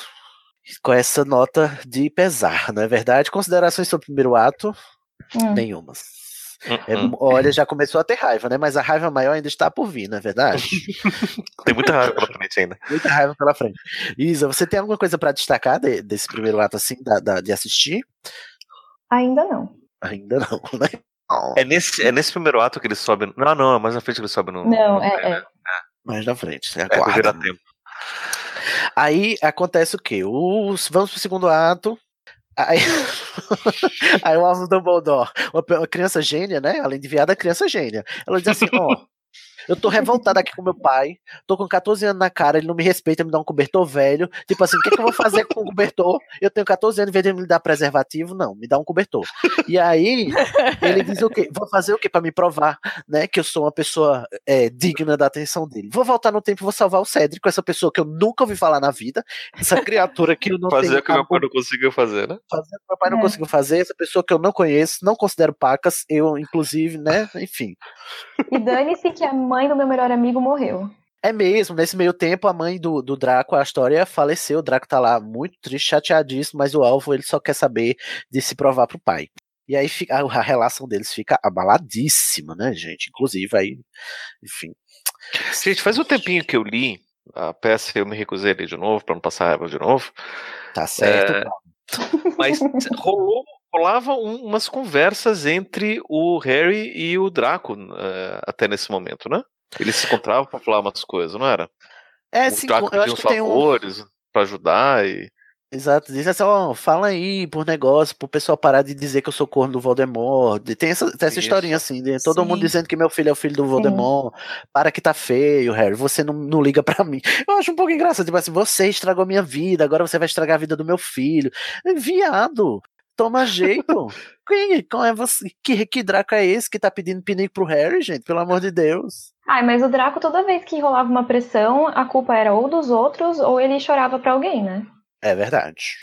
Aí, é, tem essa, essa barra que o Draco tá culpando o Harry por todos os males do, do, do Scorpion. E aí, pronto, né? e não é por que. conta disso também que a, que a esposa dele fica doente? Tipo, Não meio sei. que Nossa, eu não entendi por que, a esposa dele fica doente. Não, esse plot é assim: ela está doente, é é uma coisa que você aceita. Ela tá doente e morre depois. E viu, ela já tinha aparecido na história antes? Não. Eu fiquei nessa Não. dúvida também. No epílogo, é, aparece o, o- Se eu não me engano, aparece o Draco com, com, com uma mulher, né? Acompanhado lá na Uhum, cena. Mas a gente nunca vê ela em Hogwarts, assim, nos livros. Não. Não. Inclusive, eu não lembro nem se no livro ela é mencionada esse nome. Não, ele só, Não. só comenta, na narração só comenta que o Harry viu o Draco e o Draco olhou pra ele e, e- e fez que não viu. Uhum. Aí o que que Draco não era pra acontece? tá preso, não, gente? Só uma dúvida, assim. O, o, É. o Draco eu não sei porque ele. Não sei. Mas o, o, o pai dele e a mãe dele sim, deveriam estar, né? Não sei É. por- Inclusive Rodolfo, Rodolfinho, né? Rodolfinho Black. Rodolfinho Black não, Rodolfinho Lestrange, né? Tá solto, inclusive, também, né? O marido da Bellatrix. E aí você vê que é uma história sobre cornos, né? Essa, essa peça. a gente chega já, é uma história sobre trás, né? uma história é uma história sobre aquele fetiche, tem um fetiche que é, chama cuckolding, né? Que é o cara que tem tesão em ser corno. Então, é uma história sobre criança amaldiçoada. É uma novela mexicana. Olha. Aí o que? O alvo decide, alvo Dumbledore, alvo Dumbledore, coitado, alvo Severo, ele decide que a melhor, a melhor atitude a se tomar é voltar no tempo, lá pro o ano do torneio Tribruxo, e impedir que o, o Cedrico ganhe o torneio, porque assim ele não vai pro cemitério e não vai ser morto pelo Voldemort, porque coitado do, do, do Cedrico, né? Ele foi o outro, né? Kill the Spare. Uhum. E aí Delfina fica fazendo, dando a letra errada, né, Delphi lá, porque ela tá. Será que ela tem alguma coisa aí a ver com isso? Não sei, não sabemos. Mas ela é Ela uma é a personagem. sobrinha do, do Amos, né? Que protegeu Sou- o tio. Isso, exatamente. Aí ela vai lá e dá, faz. Vai, Só quero vai salvar meu primo. Fazendo a... E aí, inclusive, rola até um plot muito do vagabundo do alvo querendo se provar hétero também, insinuando que tá afim da Delfina, entendeu? É assim. Aí o Scorpio diz: viado, se comporta. Delfina com 22 anos, aí tu com 14. menino. Tu acha que ela vai querer novinho que nem tu? Essa Não, bicha e eles acham mais interessante aventar a possibilidade de um romance pedófilo do que um romance gay, né? Olha só. Aí acontece, aí começa a série de erros atrás de erros. O primeiro tem a cena, ai me explica, gente, a cena deles tomando poção polissuco, né? Porque Não, tem que ter também. volta, volta. O, eles estão no teto do trem. Ah, é mesmo? Uhum. Melhor cena. Quero, melhor eu quero cena. Construção. Desculpa, gente. O ranço tá fazendo dizer- ele avançar no tempo. Eu acho que é memória seletiva, né? Eles estão eles têm essa ideia no trem, aí o que é que eles decidem? Eles dizem, ó, a gente decidiu agora, não vamos esperar não, vamos, vamos fazer agora, né? Bateu, levou, então vamos, vamos fazer o quê? Vamos pular do trem. Ótimo, vamos pular do trem. Uma coisa O que uma super. Hermione não não é mesmo? Pô, Tem uma mente. Gente, olha, eu não queria nem dizer, mas eu ia dizer isso no final, mas né, faltou Hermione nessa peça, porque deu- só deu no que deu por causa disso. E aí eles sobem no trem, eu não sei como é que se, se- como é que a pessoa sobe no teto de um trem por dentro? Então, Eles É estavam- impossível. entre os com carros do trem. Entre os carros do trem, você vai. Se você sai de um carro e passa pro outro, você meio que passa pra fora. E daí, entre os carros, Ah. pode ter uma escadinha pra você subir. Certo. Então, Então, na peça, é, com- é, o jeito que eles fazem a gente visualizar o trem é as crianças fazem uma coreografia e aí eles sentam, eles colocam as- os malões como os assentos do trem. E o, o palco, ele abre uma parte e aí ele fica, tipo, correndo, como se fosse uma esteira, sabe? Então você tem a sensação de que realmente está caminhando. Aí, Certo. quando eles vão fazer isso, gente, eu, eu sei que vocês estão com ranço dessa cena, mas é muito legal no teatro. Foi uma das, minhas, uma das cenas que eu mais gostei. Eles sobem no teto do trem, isso não mostra muito porque eles saem, tipo, andando, e aí quando volta a cena, eles já estão no teto, sabe? Uhum. E, e aí é muito engraçado. Vem aquela senhorinha com o carrinho. E aí Uhum. tem toda a reviravolta, tudo. Gente, eu não, eu não sei. Os dedos dela realmente alongam, assim. E na sua frente, assim, na frente, como diz Cid, na frente da minha salada, Da sua salada. fica aquela mão enorme, assim, e tem um jogo de luz. Eu, eu adorei. Pois é, é tão bonito o rosto, né? Então, Tô fazendo o meu papel aqui. é, muito obrigado, o que é Isabela. possível. Exato. Deve ser bonito mesmo, mas não faz sentido nenhum essa mulher ser a defesa, a guardiã do trem, a guardiã do expresso de Hogwarts. Ela não conseguiu. Gente, pra que, que os gêmeos Weasley iriam subir no teto do trem? Eles são mais inteligentes do que isso. Ao Uhum. contrário do Alvo e do Scorpio, né? E aí você que eles descobre que ela... só pela zoeira? Ai, não sei. Olha, eu fico todo me tremendo. E aí, é a, a mulher é essa monstra que não é pra deixar ninguém. Eu fico imaginando assim, quando, quando foram contratar a bruxa, né, o criador do trem, porque ela disse que ela tá desde que o trem foi criado, né, 190 anos. Uhum. E aí o, o criador do trem, que é até falado, inclusive na peça, né? É mais um fanservice, porque ele fala o nome daquele do cara que tá lá no texto do Pottermore sobre o Expresso de Hogwarts. e aí eu fico imaginando nessa contratação, ó, ó. A gente vai fazer um trem aqui, mas a gente tem que tomar cuidado com os meninos que vão subir no teto. Então, tu se liga aí, vice, e aí faz um negócio pra esses meninos não pular do trem, porque é uma coisa muito esperável. Que os meninos, crianças de 11 anos de idade subam no teto de um trem pra pular de um precipício. E aí tem Que é algum ideia poder que eles possam ser muito machucados, afinal Hogwarts é um lugar muito seguro. Muito seguro. Aí, Em vez de você garantir a segurança dele, não, você vai ter garras daquela Exato. mulher do filme do Wolverine que pode matar as crianças. entendeu? Porque é melhor que elas morram do que que elas pulem, né? Porque é... E aí, ó, Antes o mortos negócio... do que fora do nosso controle. Pois é, até porque, Antes mortos do que olha, expulsos, né? Aham. e aí, um negócio que não faz sentido nenhum. Ela tá lá pra resgatar, em tese, os meninos, tirá-los do, do teto e não deixar que eles se machuquem. Aí ela pega um, um caldeirãozinho, né? Um bolinho de caldeirão e transforma numa granada e joga neles. Gente, essa granada podia ter botado eles abaixo no trem em movimento. Cadê a consciência dessa guardiã? Né, que faz tudo o contrário que ela foi contrário. Não faz sentido.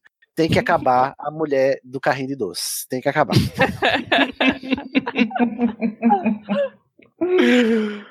Ai, Jesus. Aí eles pulam. Respira. Aí, ele diz assim- aí eles dizem assim: ó só, se não der certo o nosso feitiço de amortecimento, a gente, é melhor a gente pular na água, né? Porque aí a gente morre na água do que na terra. Antes na água do que na terra, né? Porque aí a gente já morre, a correnteza já leva, não, não fica res- restos mortais. E aí pronto. Eles, aí eu fico assim, gente, como é que, como é que eles vão descer desse trem e eles vão pro ministério? Como é que eles chegam no ministério? Daí, do meio do Não, caminho entre eles Hogwarts. vão encontrar a Delphi, não é? Mas ela tá onde, Adelphi? Eu me perdi nessa ela, parte. trabalha, ela trabalha no, no hospício bruxo. Como é que chama? Ah, eu não lembro, é verdade.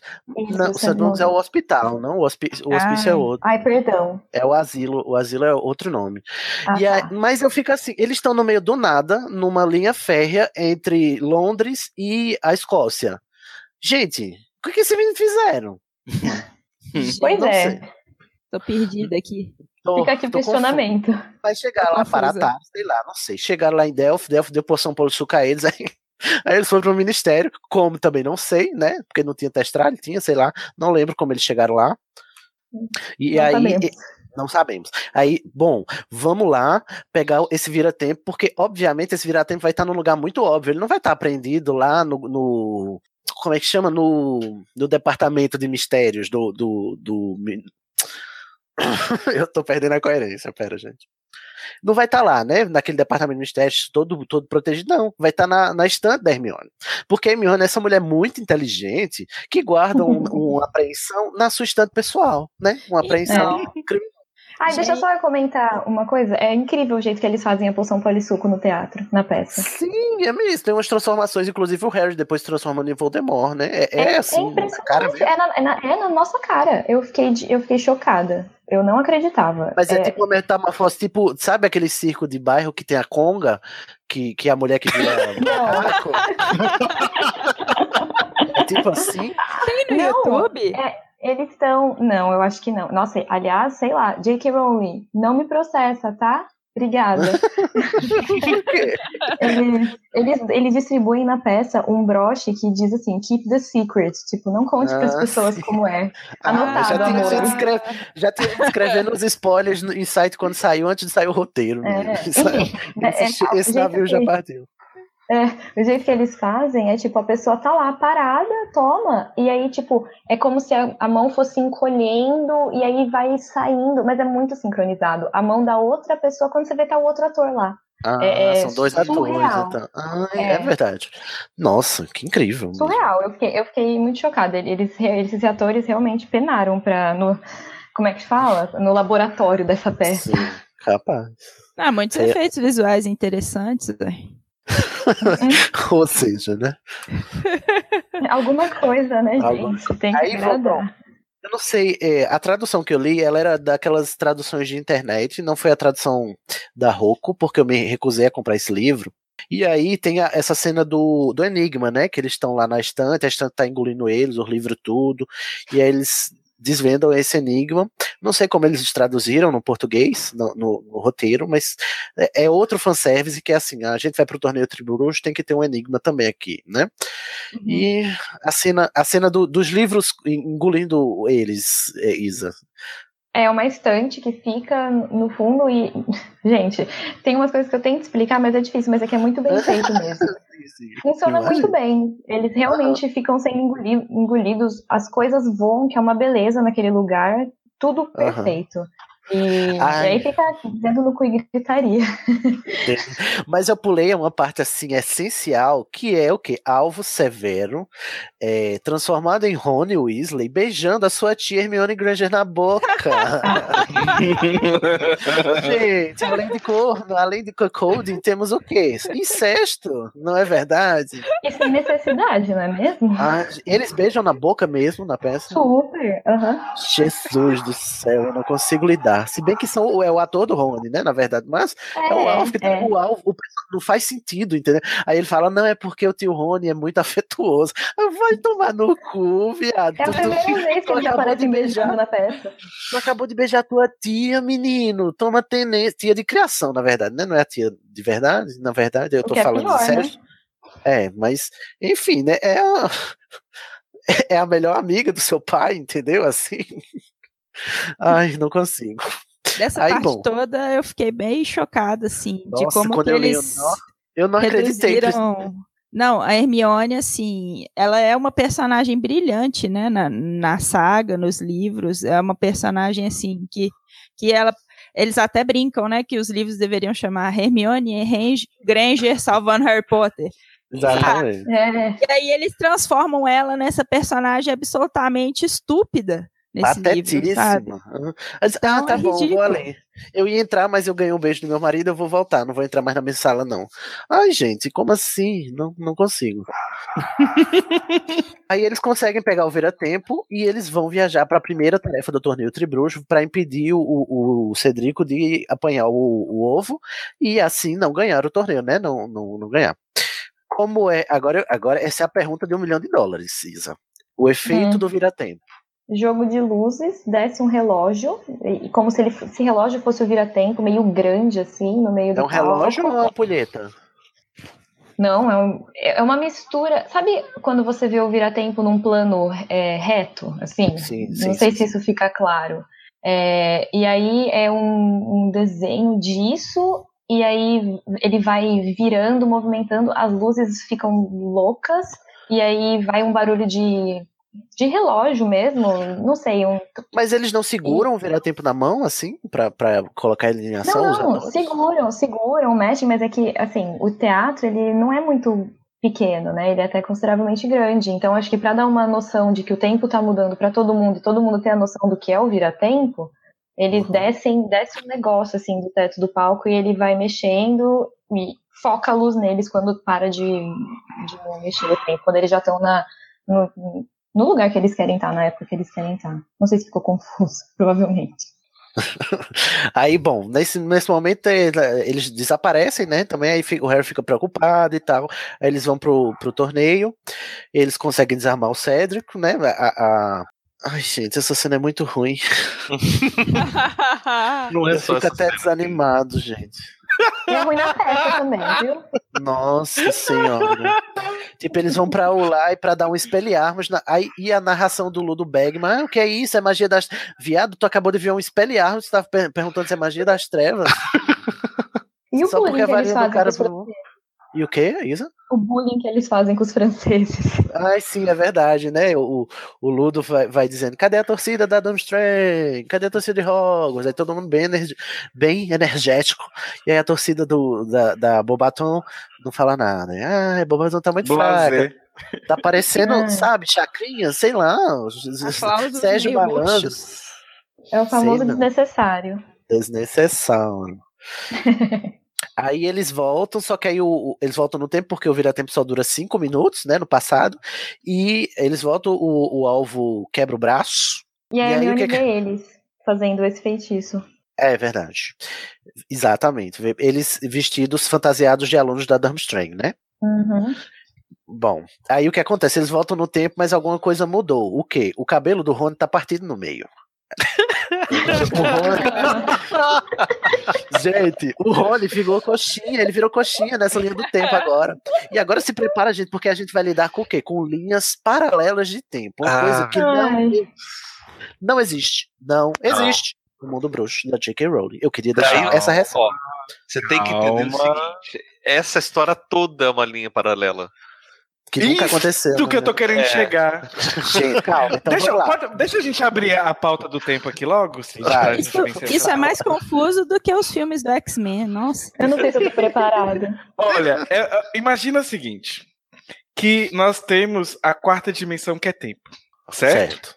Vou E aí, é, é, a- ó, é, vou, vou tentar fazer isso em áudio. É difícil, porque eu geralmente quando eu explico, eu explico desenhando, né?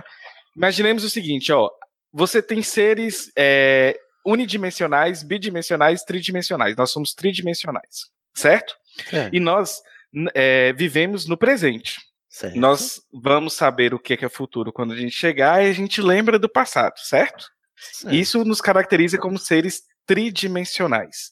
Os Certo. seres quadridimensionais, que não são da quarta dimensão, no caso, eles já estão vendo o tudo, o bloco, né? O presente, passado e o futuro. Ah, é como os, os observadores de Fringe. Isto. Imaginemos o seguinte, ó, pega a analogia da segunda dimensão para a terceira dimensão, funciona bem claramente.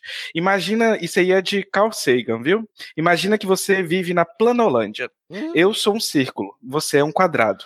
Quando eu chego, olho para Retrógrado, é isso? Eu foi- não pensei, não.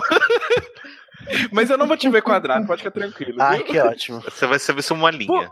Ai, quer dizer como, que eu sou como a gente vive na como a gente vive na Planolândia, vive na Planolândia, eu não vou Certo. conseguir ver que você é quadrado. Eu vou te Aham. ver de frente, eu só vou ver então um- linha. uma linha, porque a gente vive no mundo bidimensional. A gente não tem em cima, não tem embaixo. A gente tem só aquele plano ali e a e gente só vê. Isto. E aí, o que é que acontece? Vo- é, chega o Pablo, que é um ser tridimensional lá na Planolândia. Nossa, certo? que importante. Olha só.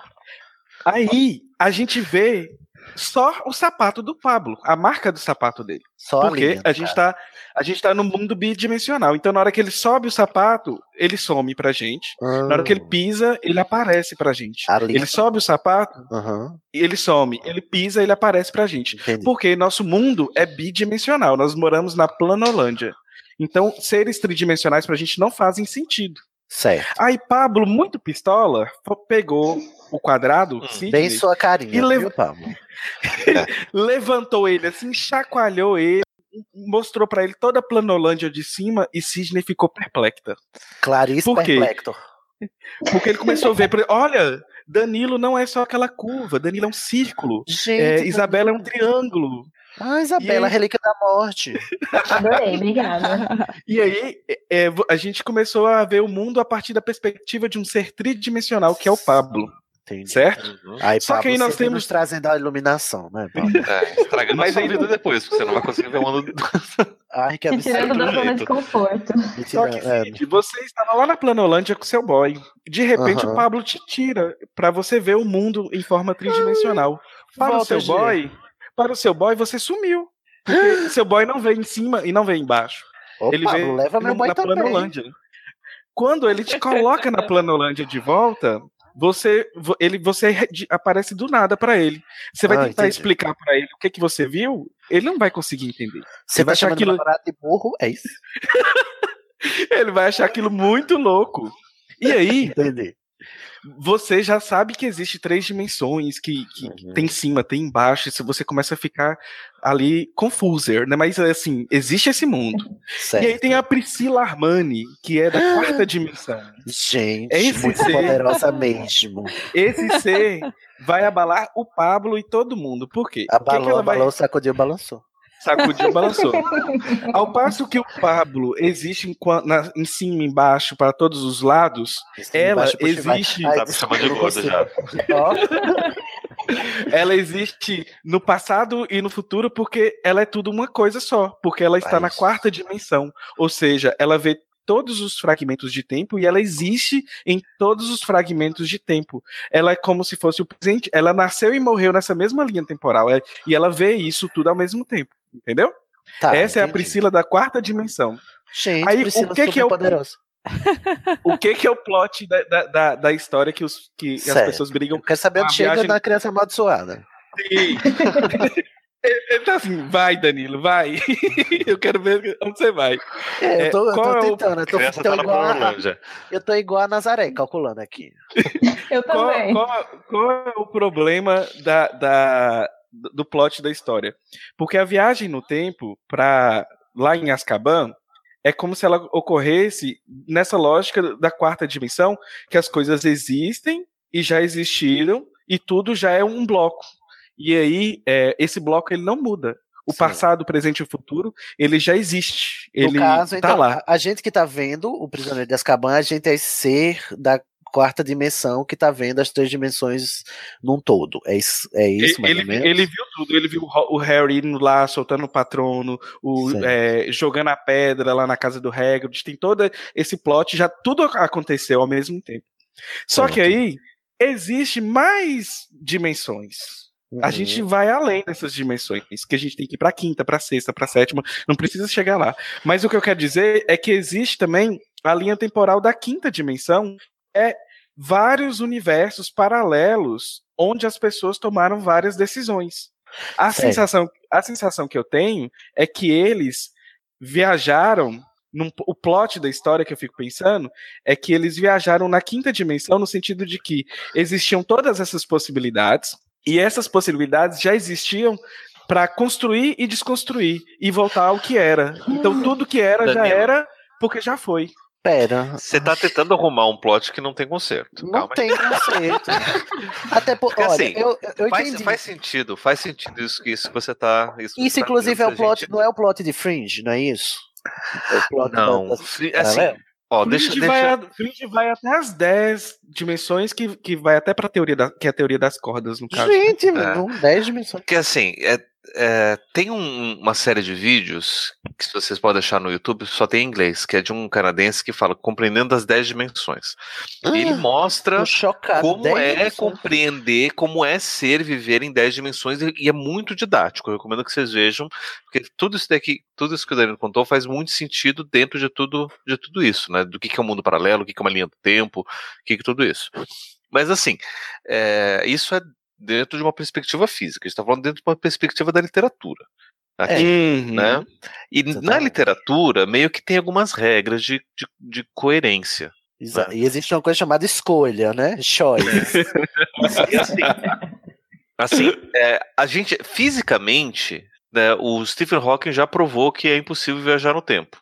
Com um experimento genial, que é o Aham. seguinte: ele fez uma festa e mandou um convite para as pessoas do futuro. Como? Só que ele não contou para ninguém quando ia ser essa festa. Ia Certo, ser uma festa surpresa só para as pessoas do futuro. certo. Mas no futuro ele ia divulgar quando ia ser essa festa.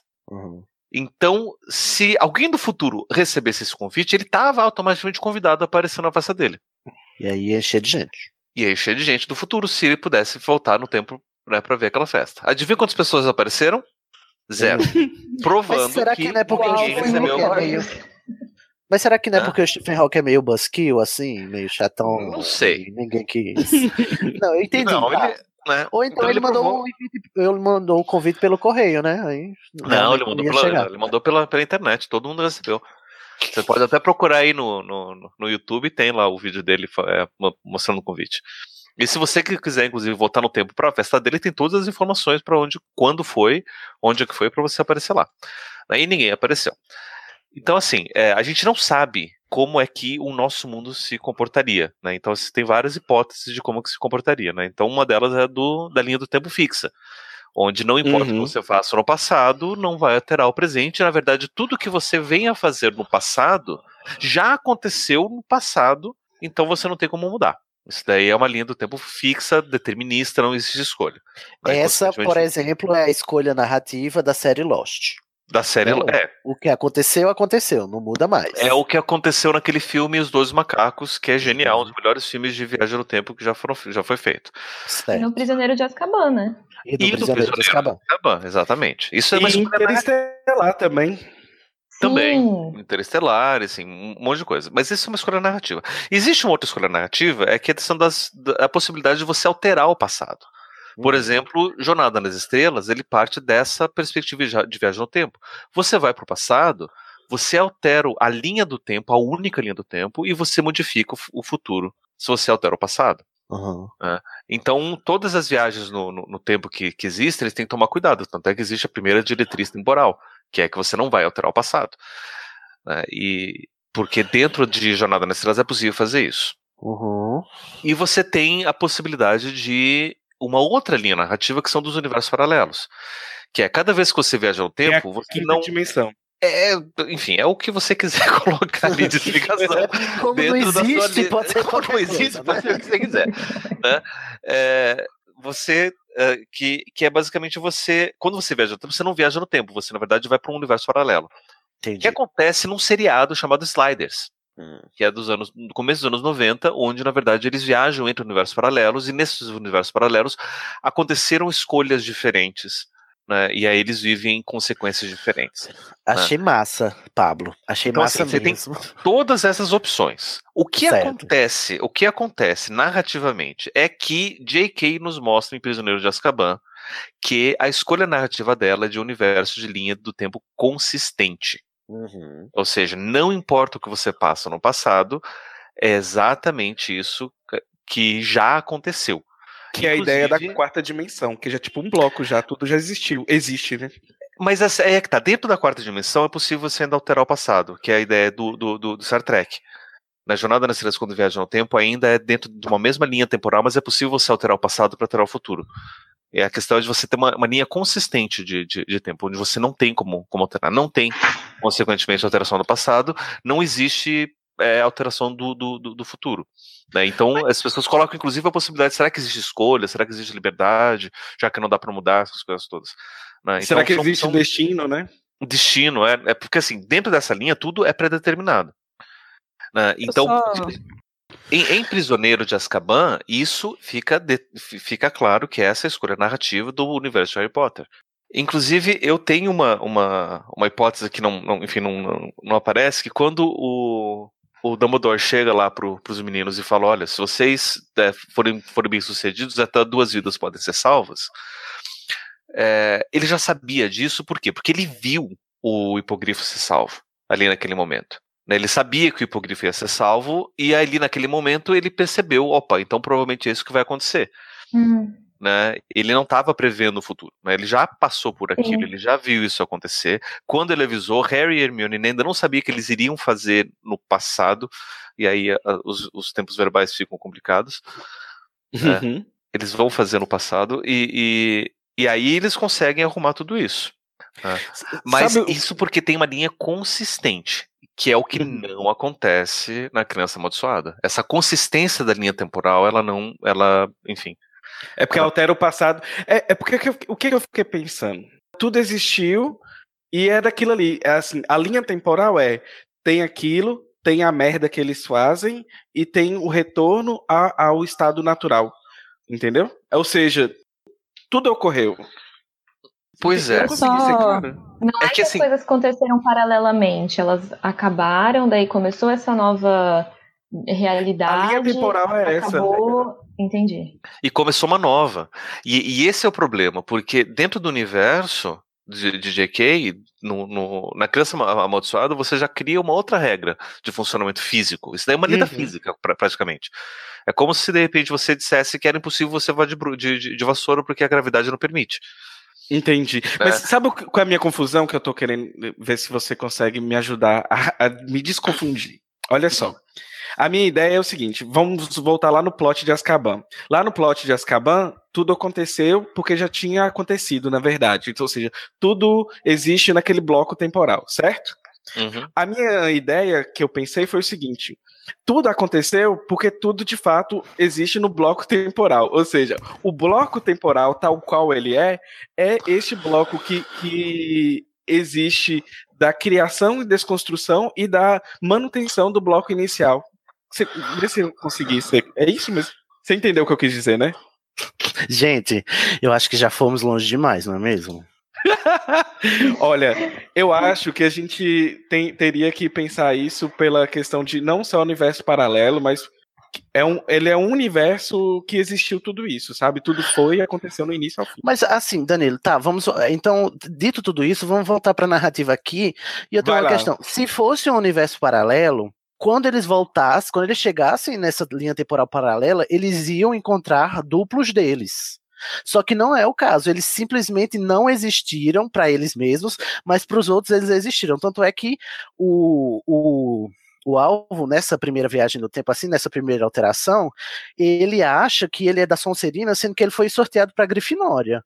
E aí, para ele nada aconteceu, não existe o alvo que foi para Grifinória, que sabe que foi para Grifinória, só existe o alvo que viajou. Tipo, eles deviam encontrar o alvo que foi para Grifinória, por É exemplo. questão, de, é é questão de consistência de viagem no tempo. Se vocês é, viram aquele filme Efeito Borboleta, ele parte dessa premissa de que é possível você alterar o passado, você alterar o passado, você alterar o futuro. Só que Uhum. nesse filme o que acontece? O cara que consegue fazer isso, ele se lembra de como eram os outros passados, só que ele também se lembra do presente Uhum. que ele está vivendo. De toda a história que aconteceu por conta daquela alteração. E, e é isso é algo que não acontece na peça. É É, outra exatamente. inconsistência, né? É questão de Exatamente. Consistência de viagem no tempo, que é Consistência narrativa, porque mesmo narrativa. Mesmo se a escolha da teoria temporal fosse outra, o que já seria ruim o bastante, porque não mantém a consistência com a obra que ele está continuando, inclusive, não é? Não falaram que era a oitava história? Não estava Uhum. continuando os sete livros? Seria ruim o bastante se fosse isso, se fosse essa outra teoria temporal. Aqui a Rowling não fez no, no, no Prisioneiro de Azkaban. Mas mesmo adotando essa linha, vamos aceitar que ela adotou a outra teoria do tempo, né, dos, dos mundos paralelos. Nem assim faz sentido, porque a narrativa é inconsistente, o, a, a construção, porque não faz sentido em si mesma, entendeu? Teria que É, ter outros dessa- outros alvos, realmente. Teria, Uhum. É. teria que ter outro alvo, outro e outro Scorpio quando eles viajassem, e outra Delphi, no caso, também. Então, só piora. pra mim, essa explicação toda, maravilhosa, ótima, só serve pra piorar ainda mais essa, essa bosta. Pra É, Pra mostrar que- que não tem salvação. É, Tem. Eu acho que Não- assim é, tem uma questão também muito complicada que é o fato de que tipo quando você muda uma coisinha, todo o resto já muda. Então, quando eles voltam, quando eles vão para o segundo torneio tribruxo, para a segunda prova, já não era possível eles fazerem isso, Uhum. porque já era para ter tido uma mudança. É a alteração da primeira? Pois é. Já era Então, pra assim, ser diferente, exatamente. Então, dentro da mesma peça não faz sentido também. Não faz sentido, não faz. Olha, então vamos lá, vamos aceitar, aceitar que dói menos, porque não vai É, fazer mais aceitar que eles escolheram a forma errada de mexer com viagem no tempo, porque uma peça é algo que é um roteiro, assim, como você vai explicar todo esse embasamento de ah, nós escolhemos esse tipo de viagem do tempo Não se é. você se fazendo uma peça, gente, não, não Gente, dá. Pa- Parece que eles terminaram a peça e não releram pra ver que tá inconsistente o final com o começo. Uhum. Que o, o é. final não justifica o começo e, e vice-versa. Porque a Rowling ela fez uma linha narrativa, ela depois terminou e disse: vou aqui ajeitar as arestas para que o, o começo fique coerente com o final que eu botei lá. E aqui nem isso. Aí, aí, pronto. Isso é um problema. O outro problema é: se você acha que nos sete livros a Rowling peca na representatividade, meu filho, se prepare, porque de agora em diante são várias mortes de várias etnias, várias minorias representativas. Porque o que acontece? O, o Rony vira um coxinha, né? Ele casa com a, com a Padma Patil. Por quê? Porque a Nossa. Hermione não saiu com o Victor Krum. E porque ela não saiu com o Victor Krum, não, teve aquele showzinho lá no baile de inverno e tal. E a Hermione o quê? Não podendo casar com o Rony, ela virou o quê? Uma solteirona, amargurada. Porque a Uhum. Hermione só ia se realizar na vida se ela se casasse com um macho, né? Porque Ai, é essa a nossa. Hermione, né? Então, Chega. Muda Brasil. E aí ele casa com a Padme e tem um filho chamado Panju, que é um nome que não existe em cultura indi indiana nenhuma. Gente, esse nome não existe. Panju não existe. Se você for falar com qualquer pessoa da Índia, né, você vai, você vai sacar quão ofensivo é o, o filho da Padma se chamar Panju, que é uma palavra que não existe. Um nome que não existe. Gente. Não, E aí- E você ignora completamente que, pra mim, o romance dos dois aconteceu quando eles estavam bu- buscando as Horcrux. E não nesse baile de Não é? Pois é. Olha, essa aqui é a primeira morte da Hermione. A Hermione morre várias vezes. Essa aqui, a nossa Hermione É. do coração, ela virou uma professora de defesa contra as artes das trevas, que é amargura. E, gente, o que é a cena da Hermione e do Rony se encontrando no corredor e aquele diálogo vagabundo dele? Ai, você é minha amiga, você é minha Hermione. Ah, não. Ups, falei errado. Ai, ato falho. Freud explica. Gente, me mata, Certo. pelo amor de Deus. É- Quem é esse roteirista, pelo amor de Deus? Como- de onde ele tirou esse. De, de onde ele pensa. Cadê a J.K. Rowling? Gente, a Rowling. Ela, ela faz diálogos maravilhosos. Como é E que ela não viu essa aplicação da, da, da dramaturgia? Não, e a misoginia. colocar a Hermione como uma, uma professora abusiva. Porque eu achei incrível Não que ela é? fosse professora de defesa contra as artes das trevas. Eu adorei. Só que ela começou a se comportar que nem o Snape se comportava. Eu fiquei tipo, hã? Por quê? Né? Alguém No que caso, resolve o direito dos elfos, né? É. Ai. Só porque ela não casou com um babaca, o tio do pavê. Ô, Isabela, eu ia te perguntar, o Rony nessa, nessa versão, ele é mais tio do pavê ainda? Porque eu senti, assim, que um, um tom de xenofobia, porque ele casou, ca- casou com uma indiana, ele ficou mais quadrado do que ele já era, né? Que a gente conhece aí, nosso querido amigo É. Rony. Fica, fica completamente, tipo, minha mulher mandou, é, nós temos uma família tradicional, eu estou aqui, sou um pau mandado. Ai, meu Deus do Quando céu. a culpa nela ainda, entendeu? A- Aham, a, sim. coitada nem aparece pra se defender. Nem exi... Oh, Jesus, um personagem que é silenciado, além de tudo, é um personagem de outra etnia, que é J.K. Rowling, pelo amor de Deus, você bota um monte de etnia só pra figurar, né? Só pra ser extra. E aí não bota. Enfim. Passando dessa fase, essa fase horrível. Aí chega o quê? Aí chega Hum. aquela cena maravilhosa, né? Do Harry entregando o mapa do maroto para a Minerva e dando um carão na Minerva, gente. Eu não Gente, aceito. Não, olha, eu quero matar. Eu, eu quero mandar matar esse Harry. Porque ele não, ele não, foi faz muito alterado. né? sentido. A cena toda não faz sentido, assim. Não. Todo mundo chegando pela lareira, do nada, assim, meio. Nossa, E a. Minerva aceitando, e o Harry, olha, se você não vigiar meu, meu filho, e o Harry manda ele é, ela vigiar, porque ele não quer o Scorpio perto dele, porque ele acha que o, o, a- o perigo que o, o, o Centauro disse a ele era o Scorpio, né? E aí o, o, o Draco fica possesso, né? Porque como assim você tirou o único amigo do meu filho? Tipo, até agora ele não queria nem que falar com, com os Potter, agora ele já quer, já quer, já, como assim você proibiu meu filho de falar com o seu? Ai, Deus. Ai, aí ele manda, aí eu, se eu fosse a Minerva, eu cuspia na cara desse vagabundo, né, nessa hora que ele deu o carão, e disse Não que ia botar um, ameaçou a, a, a Minerva. Eu, só- eu só acho menos ruim porque a Minerva se vinga depois e finge que não viu os meninos que estão embaixo da, É. da capa da invisibilidade, né? Ela diz, ah, se eu não vi, não aconteceu, né? Chupa, Não, e Harry.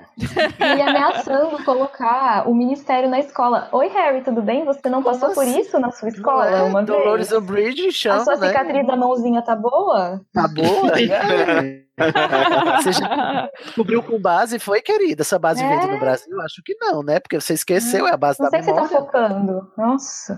Não, e eu fico pensando o desrespeito à atriz que, que atuou como Minerva por muitos anos, porque ela tinha um carão, né? E eu não fico Sim. imaginando ela coagida, assim, pelo Harry, em momento nenhum da vida, nem, nem se ela tivesse em estado terminal na cama, ela levantaria aquela sobrancelha dela, que era muito marcante, e faria um carão pra, para o Harry. Eu não, não imagino Harry coagindo Ela olhava assim, ela olharia assim e dizia, bitch, please, né? Oi? Not today, Satan. Pelo amor de Deus. Not Enfim, gente, ó, deu tudo errado, o plano da Delphi deu merda, porque eles são os incompetentes do caralho, e aí eles vão viajar no tempo de novo, e aí o, o alvo decide, né, que, sem a Delphi, porque a Delphi não tá aí mais, inclusive. Que eu quero fazer um comentário depois. é, quando Sobre- acabar. Não, não, porque quando acabou o primeiro. Primeiro ato, não, é a primeira parte, né? É o primeiro ato, né? A gente ainda tá na Isso. primeira parte, são dois atos. Isso. Eu, eu não, não tinha acontecido nenhum plot, né? Eu já tava reclamando. Falei, meu, eles me colocam uma personagem nova, interessante, tipo, prima do Cedric. Ok, legal, vamos lá. Vocês querem dar personagem novo? Mas vocês trabalhem ele. E ela não viaja no tempo, ela some. Ela só Aham. jogou a ideia e foi embora. Tipo, Foi embora. cadê a representatividade feminina, entendeu? Não, e cadê essa essa essa é, arca inimiga mirabolante com um plano super genial, né, que não participa do plano que ela fez? Né, Ela planejou um plano, um plano muito mal planejado. Ah, e Minha eu vida queria... depende disso, vou deixar eles fazerem. Aí eles viajam no tempo, né? O Alvo e o Severo. E aí eles dizem assim: ó, gente, qual é, o melhor, qual é a melhor maneira de evitar que o, o Cedrico é, vença, né? É o quê? Vamos humilhar ele, né? Porque, né? O não a gente já tem, vamos atrás da humilhação. E aí eles foram lá viajar no tempo e dizem assim: vamos fazer ele se humilhar, vamos, vamos transformar ele num balão de gás e ele vai perder a segunda tarefa e nunca mais vai querer nada na vida. É Porque assim que tudo se funciona. resolve. Aham, tipo Humilhação, assim. né? É. É bullying. Bullying. Tipo, bullying É. institucionalizado, né? Gente, Jesus. Mas ainda bem que são dois garotos que não sabem o que estão fazendo. Não é como se tivesse um roteirista pensando em tudo isso, né, gente? Melhor shade. e o prêmio de melhor shade vai para. Ah, e aí eles vão e eles engorjam lá o, Cedrico, ele fica humilhado, arrasado, revoltado, eles voltam no tempo. Aí eles acabam o tempo. na- Não, sim, eles vão no, no banheiro da morta que geme. Eles. eh, Tipo, como é que eles mergulham dentro da pia? Eu não entendo isso. Tipo, Abre essa um pia. buraco e eles pulam. Mas não faz nem sentido. Mas aí eu quero que você me diga isso agora. Como é que essa cena eles nadando no lago e tal, Então, no teatro? como é Curioso. faz? É, deixa eu ver como eu vou explicar. Fica no. O palco fica. O teatro fica muito escuro e aí você vê como se fosse uma tela, sabe? É, como se fosse uma, uma janela de um submarino. E Ah, aí eles vão passando nadando. É muito mais áudio, essas partes que as cenas são muito difíceis. Você pode ter certeza que vai ser mais áudio do que os próprios atores atuando. Mas a Aham. gente vê muito eles assim passando, daí você vê um ou outro nadando, e aí você tem essa sensação de que você está olhando pelo um submarino. Mas eles nadam como? Flutuando na- no ar? É, é. É. Tipo um Eu até cheguei a suspenso? questionar uma hora se eles talvez não tivessem filmado isso e aí eles colocam um projetor lá, né? Porque a gente é Aham. trouxa, a gente aceita. Sentido. Mas você diz Aí, trouxa de não mágico ou trouxa de, de, de trouxa? De caso, os dois. Os dois. Aí, assim, é bom, a Murta eh, caboeta os dois, né, pro Harry, e aí eles, ah, então já, já sacamos, eles não estão desaparecidos, estão viajando no tempo. Ai, safadinho. Ai, ai, esses garotos travessos estão viajando no tempo. Que serelepes. Ai, mas antes disso, que- gente, eu quero comentar essa cena. Inclusive, queria que você me dissesse se você vai salvar ela. Porque nesse inteirinho, antes deles chegarem lá, tem a cena do Draco chegando lá na cozinha do Harry, na frente da salada do. Harry. Agora é na frente da salada mesmo. Na frente da É, salada é do. Harry. E diz assim: Harry, você tá proibindo meu filho de falar, não vou, vamos duelar. Aí eles duelam. Aí assim, eu imagino que deve ser lindo, maravilhoso. Na Uhum. descrição aqui é o que? Eles estão no segundo ano, olha, dois quarentão na cara, estão soltando espoleta um pro outro, fe- feitiço de primeiro ano. Gente, quando o Voldemort luta com o Dumbledore, é dedo no cu e gritaria, é fogo de artifício, é fonte que, que, que cai, é, é escudo de, É de água, é, é fênix aparecendo, é uma cobra se mexendo, é uma possessão demoníaca. Quando esses dois aqui, tipo Harry Potter, o menino que sobreviveu e Draco Malfoy, eles ficam soltando espoleta um pro outro? Sério É, eu acho que depois da batalha de Hogwarts eles só trabalharam com burocracias e documentos. Nossa, gente, dou 40 anos na cara e esse povo só sabe fazer o quê? Flipendo um negócio que nem existe. Esse feitiço nem É. existe, né? Diga-se de passagem. Flipendo. Você nem tá Flipendo o quê? O feitiço do golfinho, gente? Cara, faz me favor. Você não ofenda meu patrono. Ai. Ixi, Olha, a rixa vai começar. Mas explica a gente como é essa cena lá. na- Ah, na- é, pra é, ver. um- é uma loucura. É legal Olha, de ver. É um negócio que, eu, que eu várias- tenho curiosidade. Como é que os feitiços saem das varinhas? Tipo, É qual, luz. qual é o efeito especial? É luz? Mas essa é uma Luz. que viaja de uma varinha pro, pro alvo? Eu acho que são tipo lasers, sabe? Mas é um laser que não parece aquele laser, tipo, verde, assim, Uma de show. reta. É, ai, gente, é, é difícil explicar.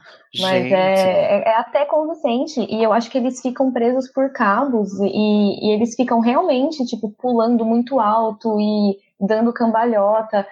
Tem uma hora, assim, que você tem até a sensação de que os móveis, eles estão tortos para você achar que eles estão meio que flutuando. Aham. É. E, e a hora que a Gina chega, ela põe tudo no lugar com a varinha, assim, ó. Sim. A Gina chega É pra acabar com a bagunça, né? O que, é que vocês estão fazendo na, na minha cozinha? Não, na- o que, que você tá fazendo? Desculpa, Gina, essa bagunça na sua cozinha. Não, não, quem cozinha é o Harry. Quem cozinha é o Harry. Já valeu um pouco. Gostei. Eu ia falar isso agora. É, já valeu um pouco. Gina muito empoderada, né, gente? Finalmente, né? Porque no Aham. filme, nossa senhora. Coitada, né? Morte Botava horrível, uma vassoura horrível. com um balde. Mas enfim, eu, eu tenho certeza que essa cena, se fosse narrada pela Rowling, seria completamente diferente no, no livro. Eu acho que essa peça inteira, se fosse na ia ser completamente diferente. Eu acho que não tinha nem que estar aí, linda, essa peça. se ela tivesse Volta escrito, que né? deu errado. Aí pronto, eles viajam no. Ai, Aí meu via- Deus. Ai, gente, vamos lá que a gente tá só na metade. Eles voltam no tempo, né? Eles, eles humilham o, o- Cedrico, e aí eles voltam no tempo, aí o, o alvo se vê, o Scorpio se vê sozinho, né? O alvo, o alvo sumiu, o que também não faz sentido, porque se essa linha do tempo eh, tá toda descaralhada, por que, que o alvo não voltou, já que ele existia na outra linha do tempo sem Né? nunca, nunca nem, nem ter existido, né? Coerência Só que, né, narrativa. Coerência narrativa zero. Aí o que é que a gente descobre? Que nessa agora, depois que eles humilharam o Cédrico. Ai, Jesus. Aí chega o quê? A, a Umbridge Mello, ela mesma, né? Dizendo aqui, que escuta aqui, o que, é que você não tá se preparando pro dia, pro dia do. do o dia Voldemort. do Voldemort, Voldemort Day, e tipo assim, como assim? O que, que, que que aconteceu? O que que tá acontecendo e tal? E aí, ah, mas e cadê o, o Potter? Eu tava aqui com o Alvo Severo Potter, e ele disse, como assim Potter, menino? Potter morreu e tal. Eu disse, mas o que que aconteceu? Enfim, Aí fica esse cliffhanger, porque é aqui que acaba o segundo ato e é aqui que acaba a primeira parte, né? A- a- E aí a gente vai almoçar. Vai almoçar, Isa. Vai almoçar o quê? Sendo invadido por dementadores, né? Porque. vai almoçar com aquele friozinho na barriga de delícia. Não, não aparece, não aparece. É tipo, Não? é só aparece a, a, a- aparece a Umbridge andando lentamente com aquela carinha dela de cu. E, e aí eles começam a conversar, daí ele faz uma cara muito em choque e aí acaba, tipo, apaga muito rápido a luz e acende, tipo, ó.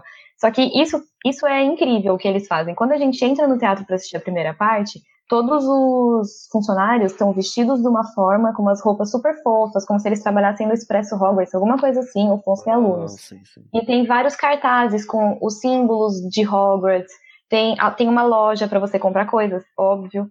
E aí, quando acaba, tá tudo diferente. O teatro tá mais frio. Todos os cartazes estão com símbolos da marca da marca Gente, negra. Gente, Marca que negra. sensacional. os funcionários estão não riem, eles estão vestidos com outra roupa e a loja é só coisa da, de marca negra também.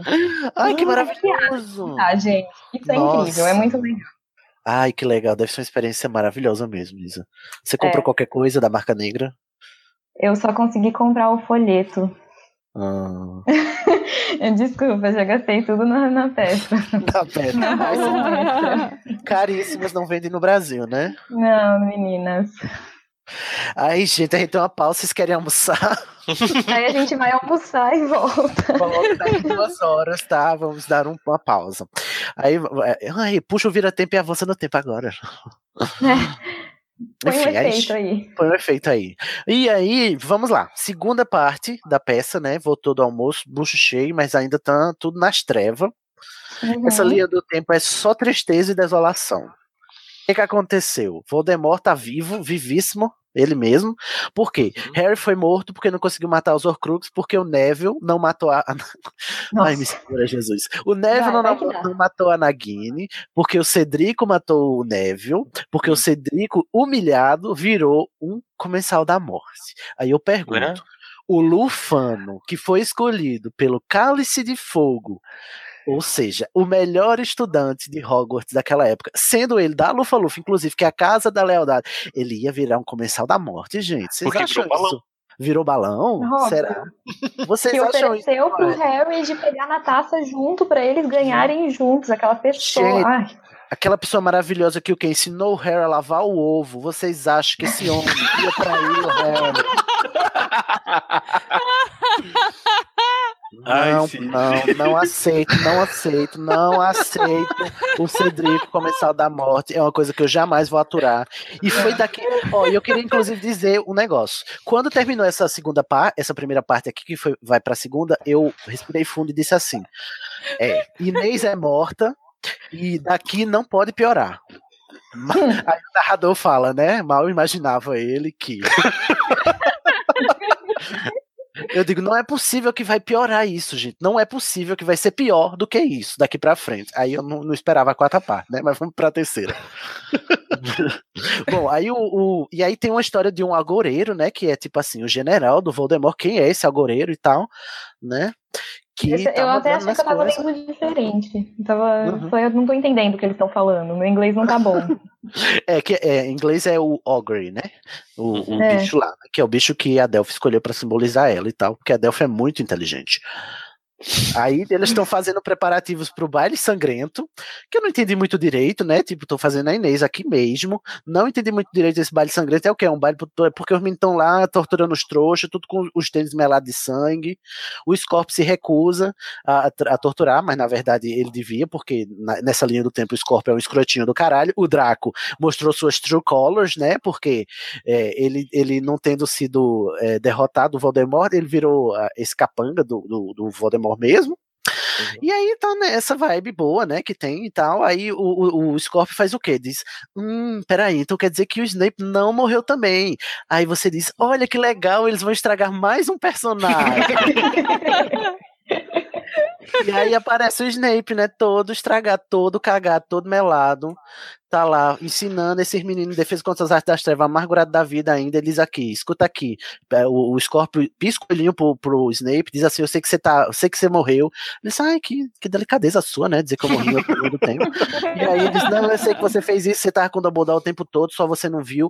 Ele diz, ah, então esse menino sabe das coisas. E aí eu, tipo assim, oi, Snape, viagem no tempo. Será que ele ia comprar essa história de viagem no tempo em linhas paralelas? Aí esse menino viu do futuro mesmo. Gente, que legal.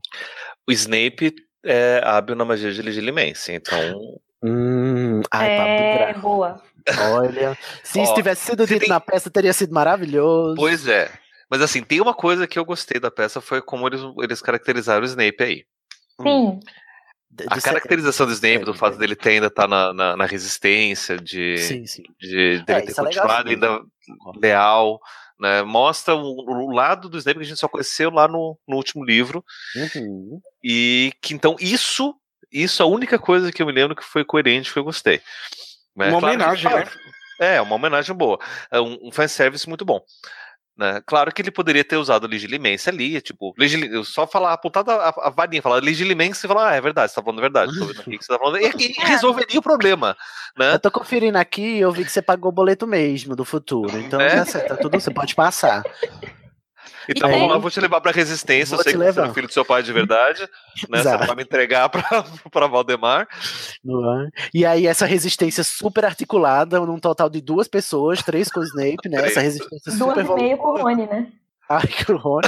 O Rony e a Hermione, eles ainda não estão acertados, porque eles só podiam casar naquela linha do tempo. assim, Eles estão na resistência há quantos anos? 19 anos, e no, no 22 anos, na verdade, né? E não, Uhum. não, se acertaram, só vão se acertar o quê? Quando os demitadores vão sugar as almas dele, né? Que eles dizem, ai, que legal, agora que a minha alma vai embora, eu vi que eu amo você. Mas a Uma coisa que eu peça. fiquei sem entender, é, desculpa, pode falar, Não, é, é porque na peça eles descrevem o Rony de um jeito muito engraçado. As roupas imundas. Ele é um pouco menos competente no visual de rebelde do que Hermione. Aí eu fiquei pensando seja, assim, Hermione tá Gente, muito pior. como que transmite isso visualmente, né? As observações do texto são muito interessantes. É essa, essas. Ah, esqueci o nome técnico que dá isso a essas explicações em roteiros. É, são rúbricas, lembrei. Isso. Essas rúbricas da, da, da, da peça, do roteiro aqui que está traduzido, elas são claramente feitas depois, né, para literariar, literalizar um pouco mais.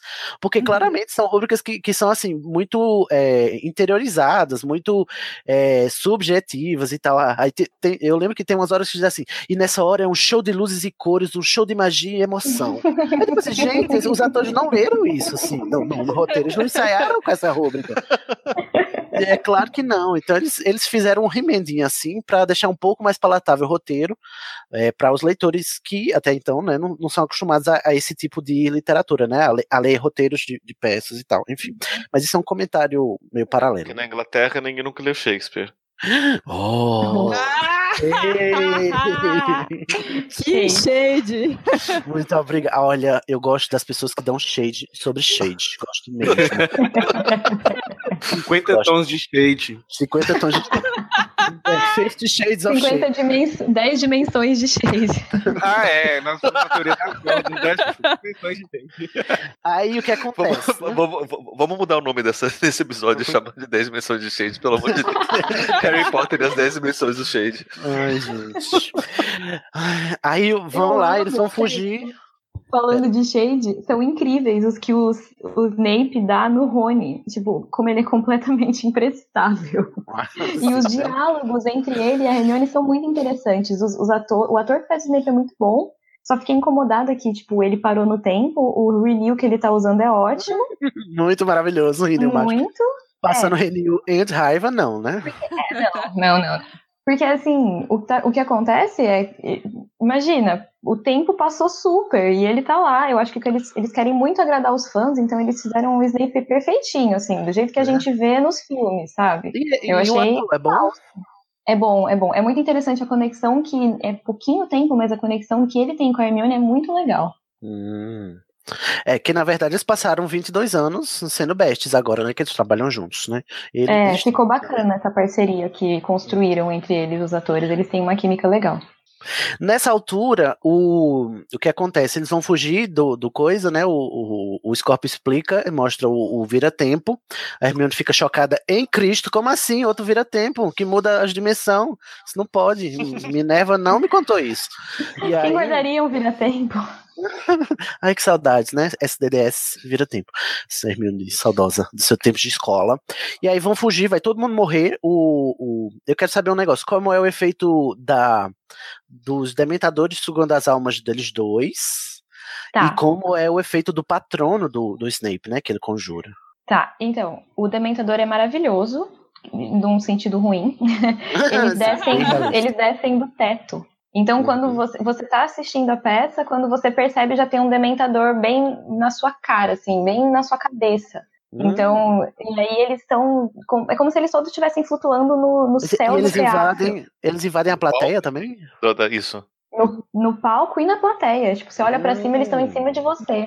E fica Olha. mais gelado o teatro e fica um, um barulhinho muito agonizante, assim, tipo. Caraca, mas é muito. A infraestrutura é muito legal mesmo, então, É, né? é perfeito. A produção. Aí, quando eles vão sugar a alma, todos esses dementadores. Todos não, né? Mas um- um- a maioria deles vai rápido em direção aos atores. E aí tem um jogo de luz, óbvio, e aí eles sobem. Quando eles sobem, já não tem mais corpo, não tem nada. Então, eles, na verdade, não é que eles sugam a alma, eles sugam as Ah, pessoas, só- literalmente. Ah, tá. Aham. né? E, e o patrono? É tipo uma projeção. Não, Eu fiquei Ah. um pouco decepcionada. Inclusive, não lembro direito, então acho que isso já diz muita coisa. Ah, é um. Uma... Ai, podia ser um holograma, né? Era o patrono. É, eu acho que é alguma coisa assim mesmo, é. Aham. Tenho medo de Ai. falar em verdades aqui. e aí eles vão viajar para a terceira tarefa, né? Porque, enfim, eles mudaram a segunda de novo, mas a terceira não mudou nada. Ah, não, é não, é não. Não, tô, tô enganado. Eles vão remudar a primeira e a segunda tarefa, né? Eles vão impedir de impedir o, o, o- o negócio lá do, do ovo, do dragão, e depois vão impedir de impedir o, O balão. Nossa. o balão. E aí vira o quê? Uma farofa, um cuscuz. Olha, vira um samba do crioulo doido. Porque como é que você altera uma linha do tempo e você realtera a linha, essa linha do tempo? Tá, É. co- olha, um sistema nervoso. Foi triste. Tem uma hora que eles acabam existindo na mesma. Que a- mesma- existem é. dois alvos. Não tem alguma coisa assim? Eu Sim, sei. porque eles vão, eles vão para É. eles vão para a, a prova do dragão para impedir o alvo de, de, de, de desarmar o Cedrico. Aí eles Isso. impedem o alvo de desarmar o Cedrico. Ou seja, gente, é a quarta Tecnicamente era pra eles.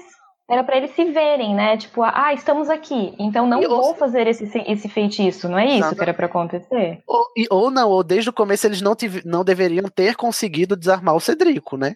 Ai, Uhum. E não era pra ter conseguido mudar. É, Não faz sentido Não, a narrativa não de viagem no tempo. não tem coesão, né? Não tem coisa nenhuma. Aí pronto. O que, é que acontece? Aí a, a- eles alteram mesmo, aí volta tudo ao normalzinho, eles voltam lá pro castelo, aí eles encontram a Delphi, não é isso?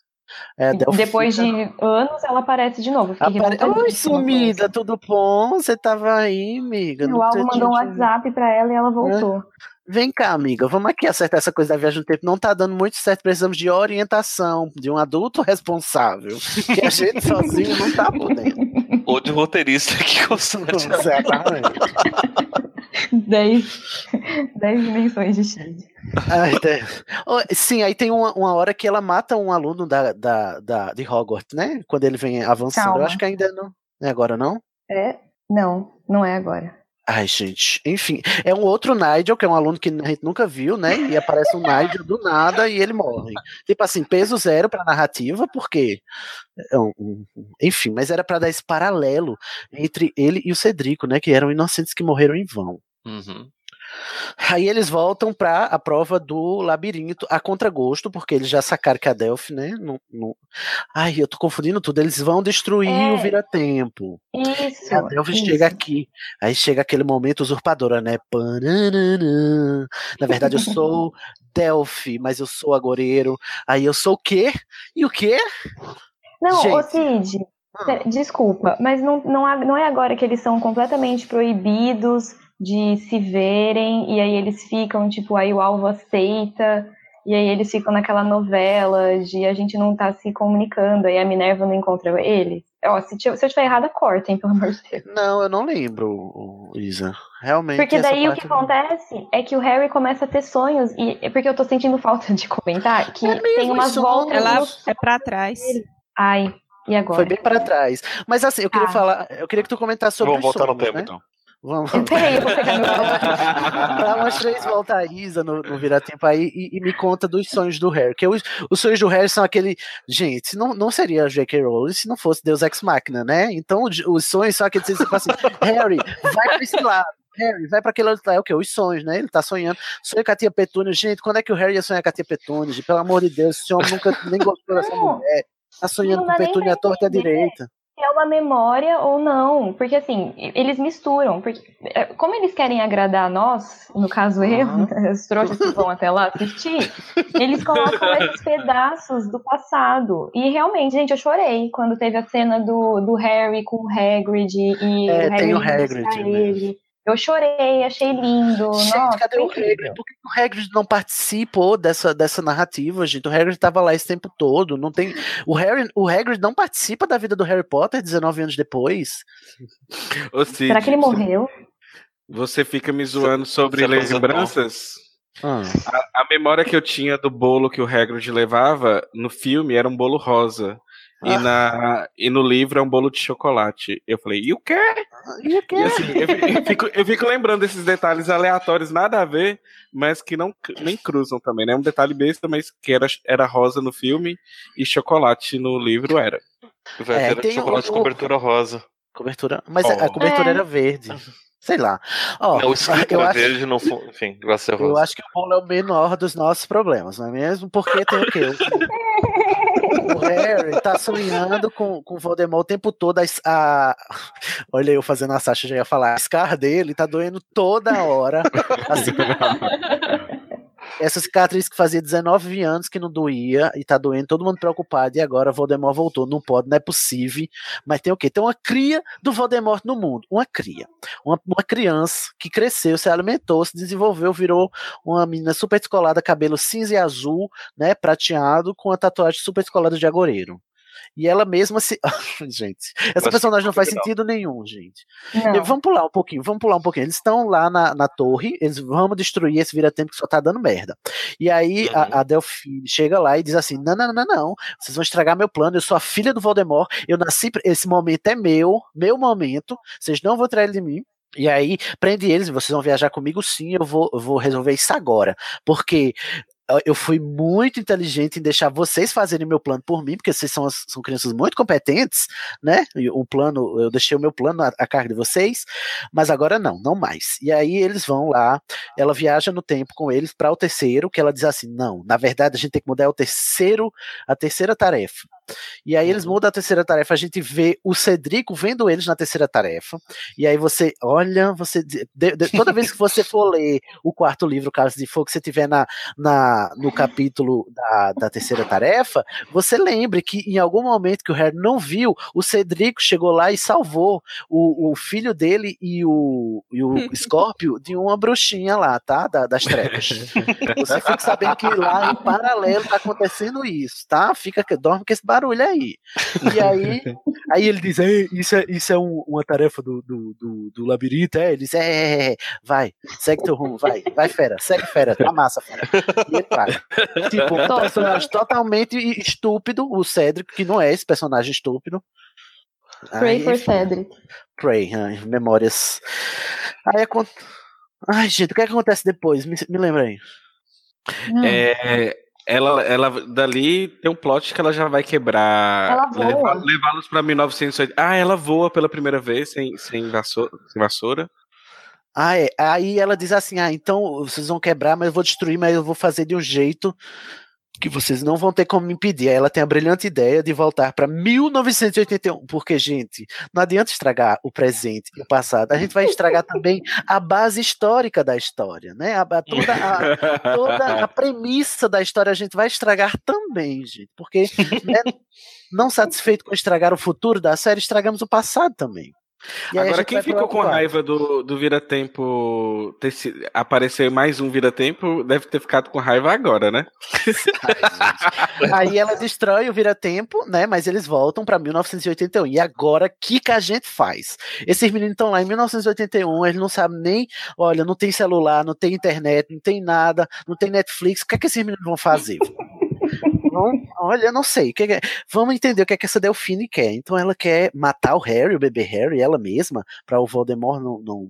Enfim, o que é que ela quer fazer? Não, não sabemos. Mas aí eles descobrem que, na verdade, ela quer impedir que o Voldemort é, vá lá na casa, né, e, mate o bebê Harry, né, para não acontecer.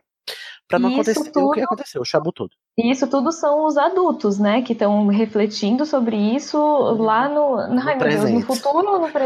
ai, No futuro do pretérito mais que perfeito. isso, imperfeito Mas que nesse imperfeito. caso, né? mais que perfeito. Tá, porque Aí- daí é interessante, né, no meio dessa bosta toda, fica interessante umas coisas bem engraçadas. salva, salva isso, salva. É interessante essa, essa construção do- dos que tecnicamente são os espertos, tentando entender essa história toda, porque essa molecada fez toda essa bagunça, e aí eles ficam tendo esses diálogos, eles juntam com as outras pessoas, blá blá blá, e o Draco começa a ficar brother deles, assim. Fica, é verdade, ele fica best friend do nada, é verdade. Nossa, postando selfie juntos. Ah, juntos na baladinha, compartilhando. É, aí sextou. Sextou, roupa. E aí Não, eles mas enfim, desculpa, Cid. Fala- não, é só pra falar. que daí eles vão pro. porque é- muito legal isso no teatro, porque daí eles vão buscando a Delphi e aí eles chegam no quarto dela. E aí é quem descobre a Gina. Ah, é Eu achei mesmo? muito legal isso. Uhum. É o, efeito da profecia escrita nas paredes, no teto e tal, é quando eles descobrem que a Delphi é a filha do Voldemort, né? Isso. E aí você vê que até onde você tá sentado tá escrito. Tipo, o chão, da onde, o teto. Tudo, Nossa, tudo. É tudo escrito com a profecia, que aparece só com. Que nem, que nem quando você põe coisa na poção do amor, só Sim. aparece, só aparece com uma devida luz. E aí o teatro inteiro, inteiro fica escrito de profecia. Nossa, que legal, que legal. Pena que a profecia é uma bosta, né? Porque é um negócio totalmente leso. Ai, que. Desperdício de tinta. Desperdício de tinta mágica, desperdício de luz negra.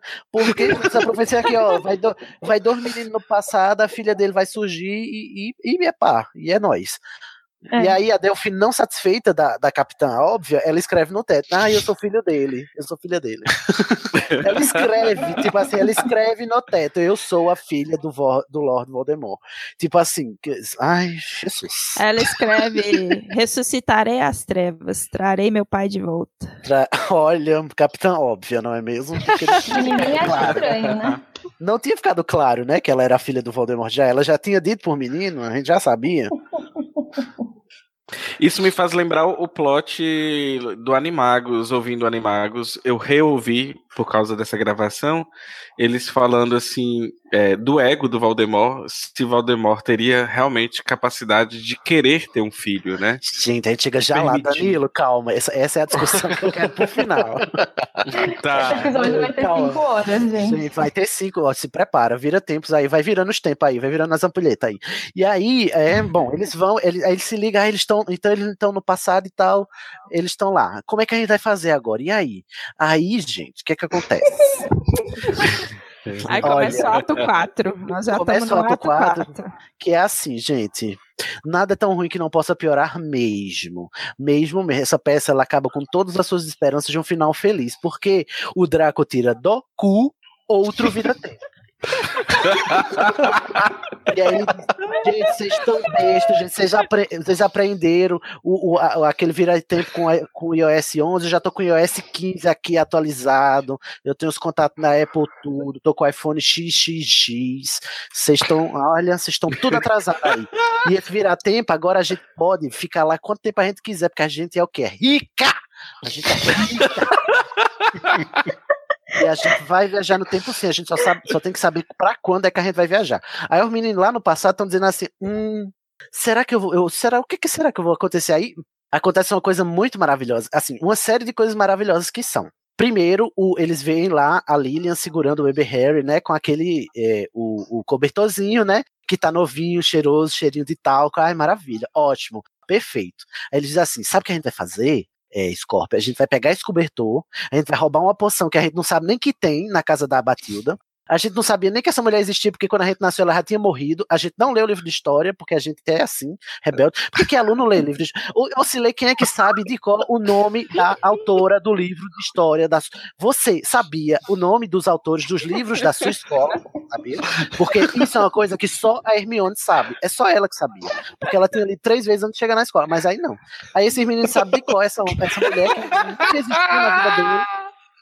E eles, ai, e é claro que lá na casa dela vai ter uma poção, como é o nome? É, Todos os poção, ingredientes. os ingredientes de uma poção, porque lá tem o negócio lá do semi-inviso, que a gente vai fazer aquela, sabe aquela experiência que você faz com tinta de limão? Que você escreve com limão e quando você passa o perno no papel, aparece tinta mágica. Vamos fazer tinta mágica? E ela não tranca a porta. Ela não tranca a porta, exatamente. E tipo assim, gente, isso é mágica de trouxa, gente. Isso não é mágica de bruxo, né? Essas tintinhas. Mas aí tudo bem. Uma coisa que eu não entendo é como é que eles, eu não lembro se, se aparece, mas como é que eles pegaram esse cobertor? Eles invadiram a casa. E essa casa não estava protegida pelo Fidelius? Como é que eles viram essa casa? Ignora. Nossa, Cid, verdade. Como é que eles viram essa Será que não aplica a quem tá viajando no tempo, feitiço Fidelius? Então o Voldemort deu bobeira, né? Podia ter pegado um vira-tempo. Um Ai, furo enorme. Enorme. Olha, imperdoável. E aí eu não sei o que é que eles fizeram, o que? Axel cobertor, aí des- descobriram o bebê lá, coitado. não sei como eles chegaram nesse cobertor, tiraram meu cu. Órfão e com frio, Harry ficou. Ai, pobre, esse menino nasceu pra sofrer mesmo, né? Por isso que ele é esse pai péssimo que ele é hoje em dia, porque o filho dele tra- eh, traumatizou ele não- e ainda bebê, tipo assim. Ai, você me traumatizou quando eu era criança numa viagem no tempo. Agora eu vou infernizar a sua vida e dizer que eu não quero você como meu filho. Aí pronto. Esse era o Eles- grande plot twist. Exatamente. E aí eles vão escrever que aí o meu pai, uma, ele vai ter essa sacada genial lá e vai ver a mensagem no cobertor, né? Tipo, discorram sobre essa solução. essa solução maravilhosa, porque assim, eu acho que até, até no mundo mágico o roteiro tem que ter limites, né, gente? Não, não deram limite esse homem. Pablo Vittar foi longe Tem um demais. filme, Foi longe demais. Jack Thorne foi longe demais. Dessa vez, Jack Thorne foi longe demais. é, tem um filme chamado Alta Frequência. Não sei se vocês já viram. Um Sim, filme muito legal falar. que lida com, com isso, né? Que é um, um, um cara que tem que ele é- brinca de rádio amador e ele começa a falar com um cara que descobre que é o filho dele no futuro, que através do rádio eles se conversam. Uhum. É um filme muito bem. e- Esse, esse Virou filme uma série isso também. virou, virou. Depois, virou né? uma série com a mesma, mesma premissa. E é Chamava bem isso daí. Frequency. né? Frequency. Eu acho É verdade. É bem- Ou bem- seja, gente, tem E- muitas e- e- obras ele- melhores do que essa peça pra vocês verem esses plots todos. E lá eles usam, usam exatamente isso, né? ou seja, o cara no passado vai e altera alguma coisa na casa dele para que ele no futuro encontre. E, E ele é vai outra- fazendo essa. Né, É, então- termina, Paulo. Não, não, é só isso, só pra dizer que isso existe lá e é muito mais coerente. do que- Não é isso. Interestelar também, né? E se a gente tá trabalhando com linhas paralelas, não é isso que a gente tá trabalhando? São os A gente universos tá paralelos. trabalhando. Não. Não. Tra- não, não trabalhamos com coerência. Mas não aí estamos esse, trabalhando. esse pano com essa escrita, ele não existia na linha, ele não deveria existir na, na linha do tempo do Harry, entendeu? Porque eles estão em outra linha do tempo agora. Mas aí vão cagar mais, vamos lá. Eles fizeram, e aí eles ficam esperando assim, mãozinha no queixo, né? Perninha cruzada, ver se eles aparecem aqui nessa data querida. E aí agora a gente vai ver o grande finale, que é vamos estragar a cena primeira da trama. Vamos demolir. Porque se vocês já, já achavam ruim o suficiente, você saber que o Cedrico tava lá falando com o Scorpio e com o Alvo em algum corredor do labirinto, vocês vão ter que dormir com o barulho de que toda vez que vocês lerem a cena do Voldemort matando o Harry, vocês vão ter que aceitar que o Harry adulto e toda a sua turminha tava vendo tudo isso da, da janela da igreja. Uhum. Não é lindo isso? Tipo assim, quando o Harry for lá na, na, na, na memória do Snape, que ele vê. Não, quando ele for na memória do Voldemort e vê que tá tudo acontecendo e você tá lendo aquela cena super emotiva, você vai ter que aceitar que vai ter 15 pessoas na igreja assistindo e fazendo nada. Porque se você pode alterar o futuro, por que é que você não impede o Lorde das Trevas de matar os seus pais? Quão egoísta, né?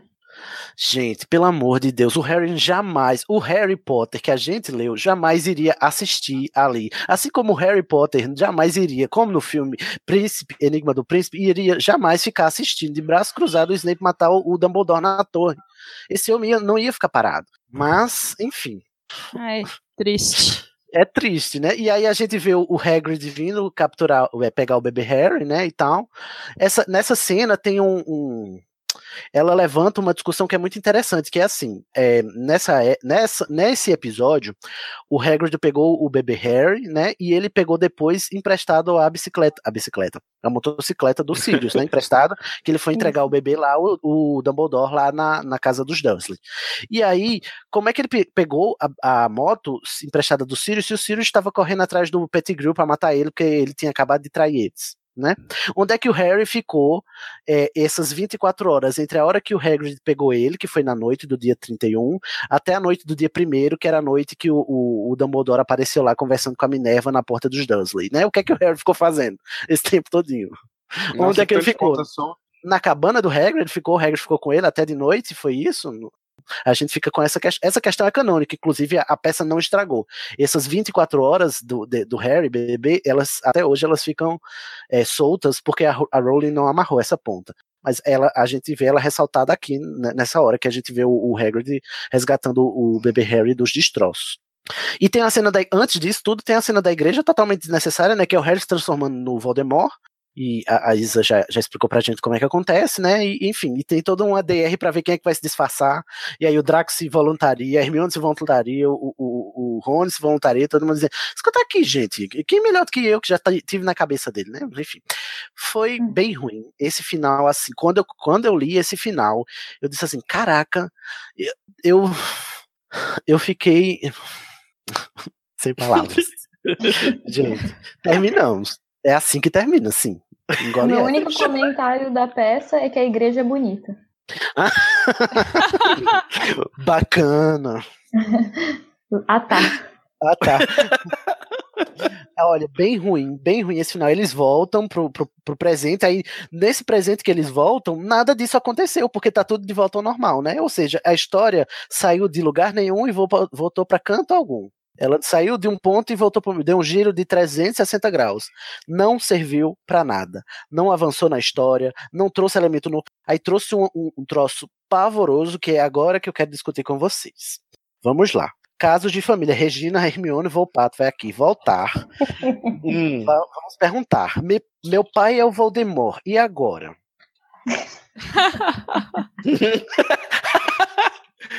É, eu- fico pensando assim, como que Voldemort iria querer ter um filho, né? Sim, por que, que ele quereria ter um não filho? sabia Como o Draco não sabia o quê, Isa? que, que a Bellatrix estava grávida. Nasceu Pois na é, casa né? dele. Nasceu na casa dele e tal. A Bellatrix grávida. O Rodolfo livre, tipo assim, vai lá, Fera, engravida minha esposa. É assim mesmo que acontece, gente. Vai E lá, aí- fera. Vai lá, Fera, engravida aí, né? Toma Na cartão, broderagem. tipo, objetiva, objetivação é, feminina, né? Objetificação feminina. Tipo, a, a Bellatrix virou esse útero. Bellatrix quer essa. Se bem que a Bellatrix aceitaria, né? Pelo que a gente É, conhece. isso eu não consigo enxergar. né? Mas e aí tem uma, um argumento para isso fazer sentido é que a Bellatrix ela não estava na, na invasão da torre no Enigma do Príncipe, né? Ela só tá no filme, no livro isso não acontece e em tese é, encaixa essa ausência dela com a época que ela estaria grávida da Delphi, né? Da filha do do, do Voldemort. Eu não consigo falar essa frase sem dar um nó na garganta assim. Por quê? Por- aí eu queria explicar. Eu, pessoalmente, eu, eu queria me explicar por que não faz sentido o Voldemort ter um filho. Primeiro, ele não teria motivos para querer um, porque ele é totalmente arrogante, egocêntrico, né? Tudo aquilo que a gente vai falar dele no divã, né? A gente vai, vai elogiar bastante ele, né? Mas a gente sabe que ele tem uma, personalidade muito egocêntrica e muito egoísta e muito arrogante. Dito isto, e é, pensando em tudo que ele fez para alcançar a, imo- a imortalidade, o, o Pablo até citou Shakespeare, né? Eu acho que é numa das peças de Shakespeare, ou é num dos poemas dele, que ele fala que o jeito do ser humano conseguir a imortalidade é a sua prole. É, eu acho que é um verso do Shakespeare que diz isso, né? E aí a gente tem essa, essa noção de que, sim, a imortalidade do, da gente vem através dos nossos filhos, né? Que, que vão carregar a nossa herança para o futuro. Só que o Voldemort não leva nada em consideração, porque, enfim, para conceber a concepção de um ser humano, com o perdão do, do- da redundância, né? Ela, você precisa ter um mínimo de, sei lá, de afeto, de carinho, de amor e de, de pensamento a longo prazo, que é co- são coisas que o Voldemort nunca teve. E assim, ele tendo nascido como nasceu e tendo desprezado as relações humanas como ele desprezou, ele jamais pensaria em ter um filho. Tudo, isso aí é um argumento assim para ele não querer. Não sei se vocês concordam ou não. Não, pra mim, se fosse pra ele ter isso, ele teria feito sete filhos e não sete Horcrux, entendeu? Ai, maravilhoso. Nossa, É maravilhoso. verdade. Lacrou, lacrou, Isabela. E aí, o meu segundo ponto é, tá, vamos aceitar numa realidade paralela, onde o, virar o, tempo com esse virar tempo com o iPhone 15, e aí a gente aceitou que o Voldemort sim fez um filho. Pra mim, nem isso faz sentido, porque pra mim o Voldemort seria incapaz de gerar. Por, que, por que, que eu acho que ele seria incapaz? Ele ele mutilou a sua alma em prol da imortalidade e com isso ele mutilou, mutilou o próprio corpo, não é? Ele, ele fica deformado ao longo do tempo. É claro que é uma deformação que ele escolhe é, dele, mas ele, ele faz de tudo para se desumanizar, porque ser humano, é, o que caracteriza um humano comum, para a visão do Voldemort, é perecer, né? A, a- essa coisa, a, a entropia, né? Você vai acabar um dia. E ele, ele, o esforço dele todo enquanto personagem, é de reverter a entropia humana. E por isso ele se deforma. E eu acho que ele tendo dilacerado a própria alma e dilacerado o próprio corpo, esse corpo que ele, ele tem hoje, ele não seria capaz de gerar filhos. Impotente? Eu não sei. Eu tô dizendo, não, eu tô dizendo que ele é infértil. Impotente eu já não sei, né? Vai que ele faz um, ele faz um vingar de um Leviosa lá e funciona, né? Mas é, eu acho que é, infértil ele não Leviosa. Ah, gente, eu vou falar, assim, não é fácil assim ter filho, não.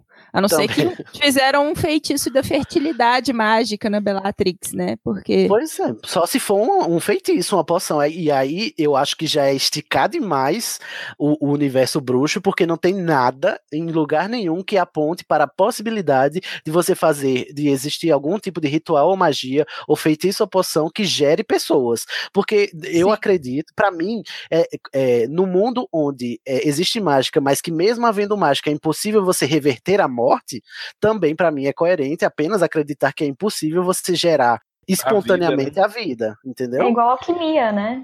Uhum. Eu Olha, acho que, seria profundo. muita psicodelia argumentativa, igual eu tô te- tentando Narrativa. jogar. É, pra- que pra- pra- frase. Cambalhota. Várias Pra- cambalhotas. Eu tentei colocar as dimensões pra gente pensar e refletir pra ver se fazia sentido, e mesmo assim não, de- não, não fez. Pra isso também eu acho que, que a gente iria. É um forçation aí de barra, né?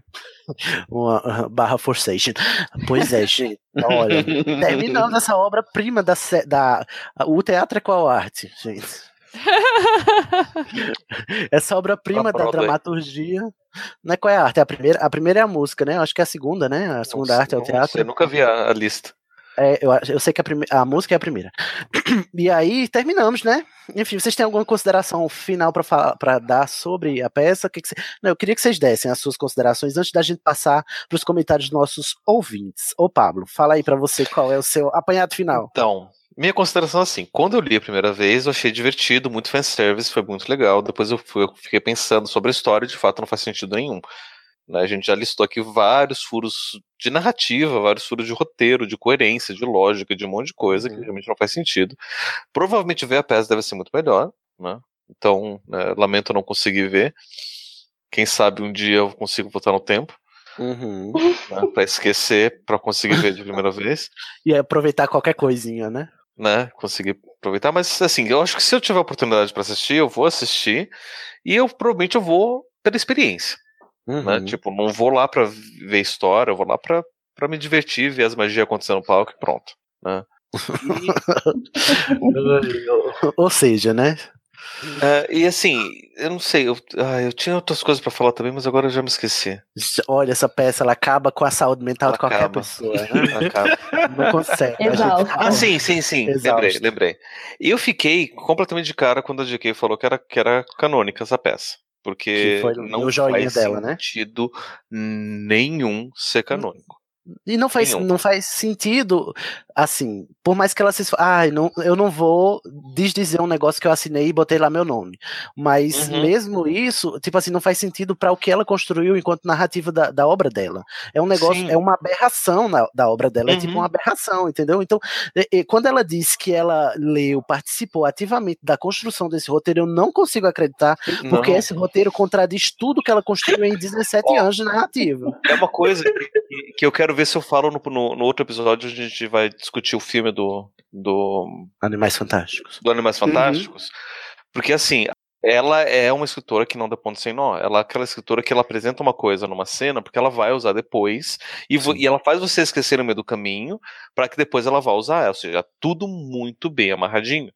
E, e é uma. E eu, e assim, eu gosto muito de ficção científica, eu leio tudo que sai sobre viagem no tempo, eu, enfim, estudo bastante sobre isso e eu cheguei a uma conclusão minha. Hum. Para mim, o autor bom é aquele que cria uma linha temporal rígida Uhum. porque ele precisa amarrar muito uma bem as pontas. Né? Ele tem que planejar bem, ele tem que escrever bem, ele tem que colocar as coisas para que tudo faça sentido. Então, qualquer alteração de, de linha temporal dentro da narrativa acaba trazendo fragilidade para a história. Sim. Eu entendo o Jornada nas Estrelas usar isso, porque Jornada nas Estrelas é um seriado e eles precisam ser dinâmicos, ou seja, são 20 episódios por por temporada. Se você tem ali 20 e tantos, você tem um monte de coisa acontecendo, então vamos colocar essa coisa de você poder mudar o passado, porque é difícil a gente ter coerência, porque cada episódio é um, um escritor diferente, é um diretor diferente, é tudo diferente. Então temos que dar flexibilidade. Agora, a JK tem essa condição de não dar ponto sem nó. Tanto é que a JK conseguiu no filme do Animais Fantásticos é, fazer referência a coisas que ela apresentou no primeiro livro do Harry Potter. Exatamente. Ela buscou, buscou muita coisa, deu todos os nós possíveis, fechou tudo, tá muito bem amarrado. Para daí você chegar e falar que nessa peça tem dedo de JK, É. Olha, não faz sentido, não faz Não. sentido nenhum. eu Sabe aquela espero... apresentação de trabalho que as pessoas dividem um trabalho e aí a pessoa lê só um pedaço? E- É, é isso, é isso, é isso. Eu acho que a JK fez isso. Cada um fica com Assim, sua parte, ela então tá. Eu com aceito. Eu aceito JK ter conversado com os caras. Falou: olha, a gente quer escrever uma peça. Você tem algumas ideias? Olha, eu imaginei que no futuro. Se vocês querem fazer no futuro, eu imaginei que no futuro o mundo estaria assim. E seria legal ser uma peça sobre isso. E os autores falaram: beleza, vamos fazer uma peça sobre isso. Eles escreveram, falaram: beleza, vamos montar e vai ser muito sucesso. E JK, depois que viu que ganhou muito dinheiro em cima disso, ela não quis dizer nada para poder ficar com os dinheiros que ela ganhou.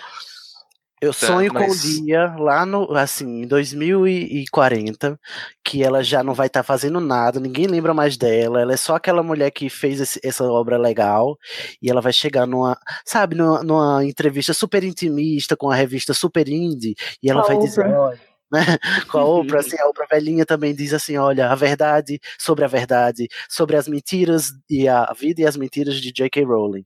E aí ela vai dizer, aquela peça, gente, não, eu não escrevi nada, mas eu tive que dizer, porque senão ia pegar mal, ia ficar feio para mim, ia ficar feio pro Jack Thorne, que era meu brother, mas ele, eu não consegui dizer não a ele, né, porque ele era amigo. Claro. Exato. Mas aí, olha, me, me perseguiu todo esse tempo, mas eu queria dizer, ela não é canônica.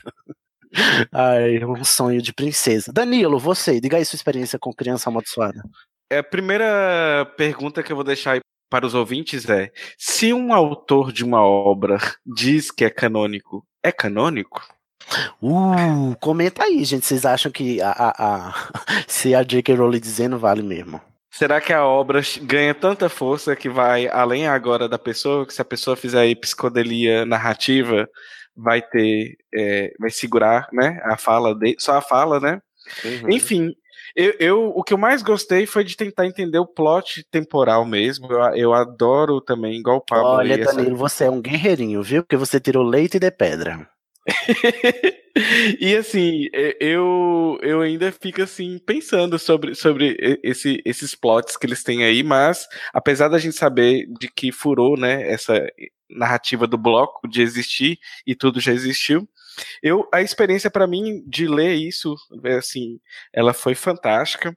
Talvez o, o maior problema é o, o, digerir depois e começar a ler e começar a entender.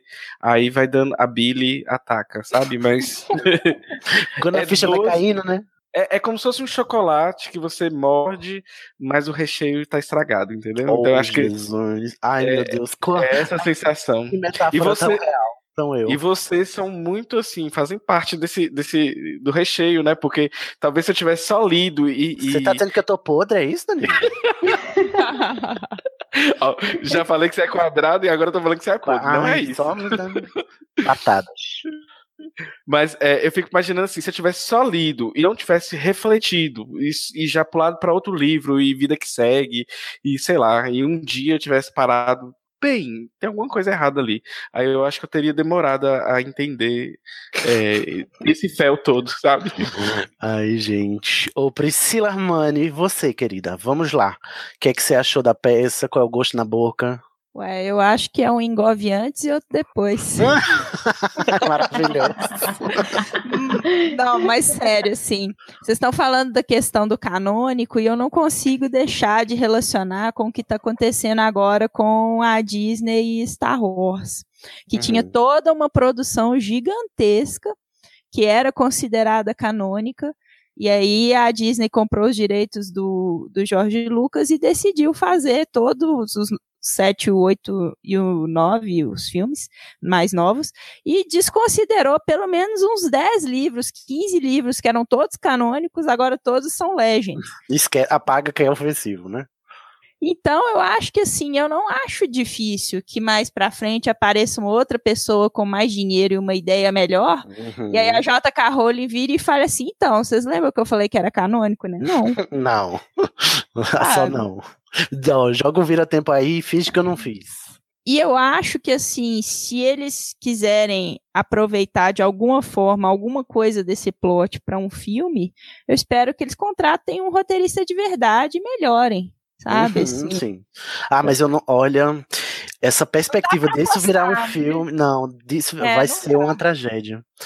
Vai ser muito ruim se isso virar filme. Eu não queria que isso acontecesse, não. Mas se acontecer, vai ser só depois de 2000 e, e quanto, gente? Quando é que termina a franquia da Animais Fantásticos?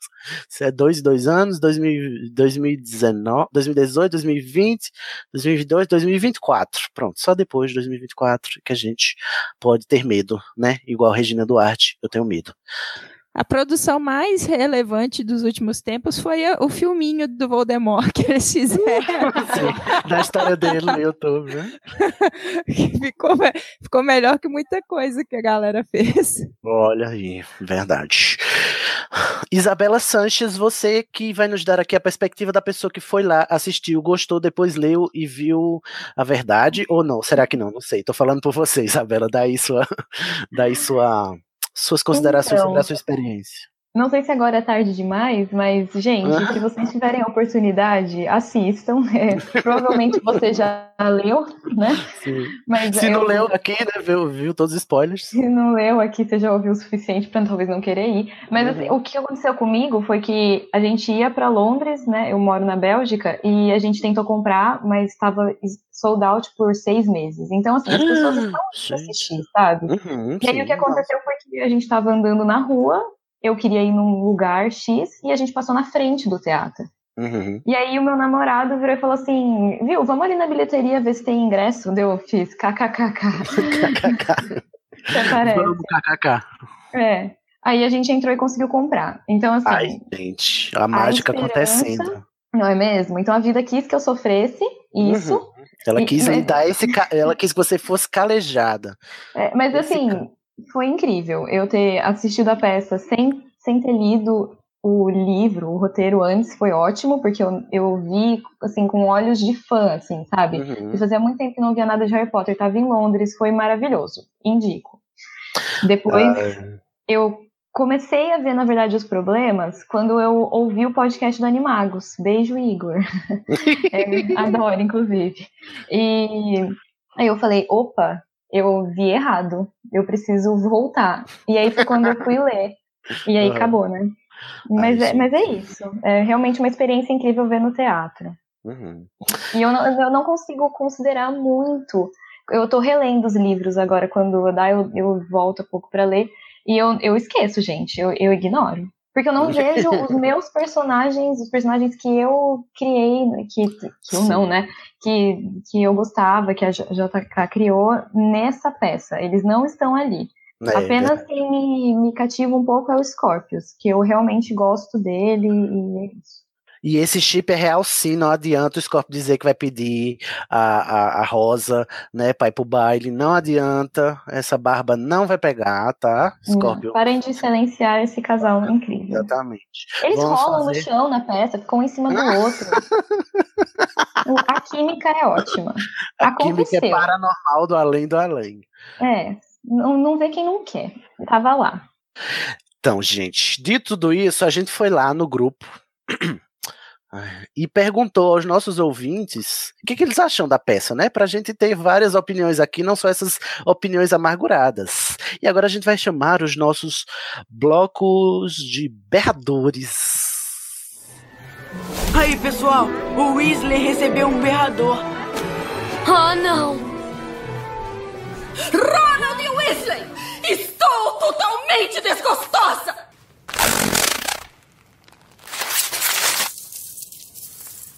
Ó, a gente pediu pro pessoal lá no grupo ou, ou gongar ou enaltecer, né? Assim, de acordo com a sua com a sua vontade. E eu queria dizer que a gente se esforçou, mas não teve muito enaltecimento, não. Então se preparem aí que não vai ser muito diferente agora, não. A gente vai ler alguns comentários do, do pessoal que comentou lá, que a gente pediu para ler. Hoje a leitura de comentários vai ser um pouco diferente, que vocês já estão notando, né? A gente não leu comentários do episódio passado. A gente vai deixar para o próximo episódio dedicado a só berradores, por causa dessa ocasião especial, né? Que é essa peça aqui com esse episódio de 5 horas. Vamos lá começar. Pode ler o primeiro comentário pra gente? Danilo? Eu achei Primeiro que... comentário. Daniel Honório. Só queria compartilhar minha desgraça com vocês. Já começou ótimo, né? Muito esquecidinha. Ô, Daniel, eu te entendo. É, então, quando li a peça e vi a tal da Delphi, eu fiquei, mas gente, que personagem é essa? Nossa, Daniel. Não, eu não sou o Daniel, viu, gente? Eu não, Danilo, eu não lembro. você? Daniel, me abraça. Eu não lembro dela nos livros. Será que é nova? Daí vou eu ingenuamente, ingenuamente gugar esse nome e eis que me deparo com o maior spoiler na minha cara. Não olha, quis como é que acreditar recebeu essa notícia do nada. Nossa, Daniel, eu não te conheço, mas já te considero pacas, viu? Esse sentimento todo perpetuou dentro da minha cabecinha. Ai, gente, foi traumatizante, não é mesmo? Priscila, você leu o próximo? Próximo comentário é da Cláudia Luna. Não sei o que falar sobre, mas concordo com tudo. Maravilhosa, lindíssima, disse tudo. Eu imaginei a Luna falando isso, né? Ah, é verdade. Isa, lê o terceiro comentário pra gente. Stephanie Antunes. Criança amaldiçoado é meu caso de amor e ódio. Concordo. Eu, eu tô falando isso, tá? Desculpa. Sim. Eu gostei da Porque no história. meu caso é só ódio mesmo. É. eu gostei da história, mas o desdobrar dela é muito ruim. Uhum. Os personagens são muito ruins e rasos, além de dar ênfase naquele epílogo. Acho massa a amizade de Alvo com o Scorpio. O fato de Alvo estar na Sonserina. Sonserina, sim. A Rosa é uma versão mais chata da mãe. Não sei se os personagens se tornaram tão ruins porque eu li o livro e não tem descrição por ser um roteiro. Talvez a peça seja muito boa. É. Do que eu lembro da história, só li uma vez, ela é boa. Harry e Alvo têm uma boa relação, apesar dele estar um saco de novo. Ordem da Fênix Feelings. Acho ele meio descuidado com o James barra Thiago e também tem aquele velho descuido de deixar as crianças voltarem no tempo. Sim. Ai, gente, um pequeno deslize, né? Gente, o, o Harry, ele é completamente insuportável. É tipo, Ai, ele não evoluiu nada. Como que a Gina aguenta ele de nada? Fica ficou comigo. pior, ficou pior demais. Nossa, no, no. Relíquias ele tinha amadurecido, esse Harry é totalmente imaturo. É. Ai, ai, ai. Danilo, lê o, o próximo. Bárbara Rosa? Olha só, Bárbara. Ah, ela que leu meu comentário da outra vez, eu adorei. Olha, um cheiro para a Bárbara. É. E um cheiro para a Bárbara- Stephanie também, que, que gostou, mas disse só os defeitos. Eu, eu entendo ela completamente. Eu, Stephanie, eu tentei defender, então, mas eu acho que é indefensável. É, Bárbara Rosa. Chegando já com os dois pés na cara, em, em tudo em caixa alta, viu, gente? Só Uhum. para vocês entenderem o, o, o ódio da pessoa. A definição para mim é fanfic ruim e ponto. E até aí, Muito da tudo ruim. bem. Médio bem. Mas daí ela dá. Quase bem, nada bem.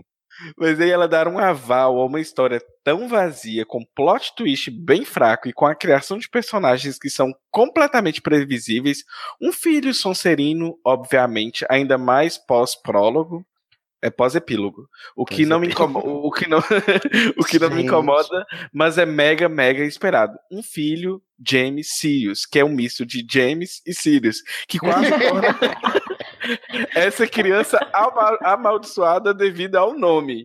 E Aham. personagens femininos rasos, de novo. E claro, um menino de Sonserina, que é tão bonzinho e gracinha quanto um lufano, porém filho do drama queen Draco, que Drama Queen. A Que gente mãe- aprendeu que Sonserina é tudo rancorosa, né? Que mãe maravilhosa a desse menino para equil- equilibrar essa balança, não é mesmo? Achei forçado também o Harry ser um pai meso e com um relacionamento fraco com os filhos. Podia Fraco ser é elogio, sim. né, mesmo? Uhum. O, digo- o, o Harry é abusivo, ele não é, não é um relacionamento fraco. E digo Ai, que tá. Mas aí não seria uma. A gente poderia argumentar que é um reflexo da infância que ele teve? Ah, mas o Harry já tinha crescido dessa infância, já tinha saído dela. Será? Isso aí? Fica para Será o episódio do divã com Harry Potter. É verdade. As duas abusivas Sim, reproduzem a- abusi é, é, é, Abuso. comportamentos abusivos. Fique aí Será? no próximo episódio, que deve ser lá os 20 Globo Repórter. aqui no Globo Repórter, sexta-feira. E continuando o comentário da. Me ajuda aqui, Bárbara. Bárbara Rosa. Bárbara. E digo que tá, aceito a história com muitas ressalvas em caixa alta, mas o plot twist, ah não, que coisa nada a ver. Mas como nem tudo é ruim na vida, tem um lado massa de dar destaque a uma outra casa que não a Grifinória. Sim. Isso eu concordo, É viu? verdade. Podia ter algum menino em outra casa sim, podia ser Lufa-Lufa ou Corvinal. Uhum. É, não tem que tudo focar nessas duas casas. O resumo da minha revolta é. Ela tá resumindo agora. Sabe aqueles vários pontos que poderiam ser melhorados dos sete livros? Sabe aquela história massa que poderia ter jogado o universo de Harry Potter lá em cima de novo? Pois é, não aconteceu. Fica aqui então a minha explosão de desapontamento. Tá certa a indignação, Bárbara. Eu, pelo menos eu acho. É, não, Pri- tá, tá bem embasada.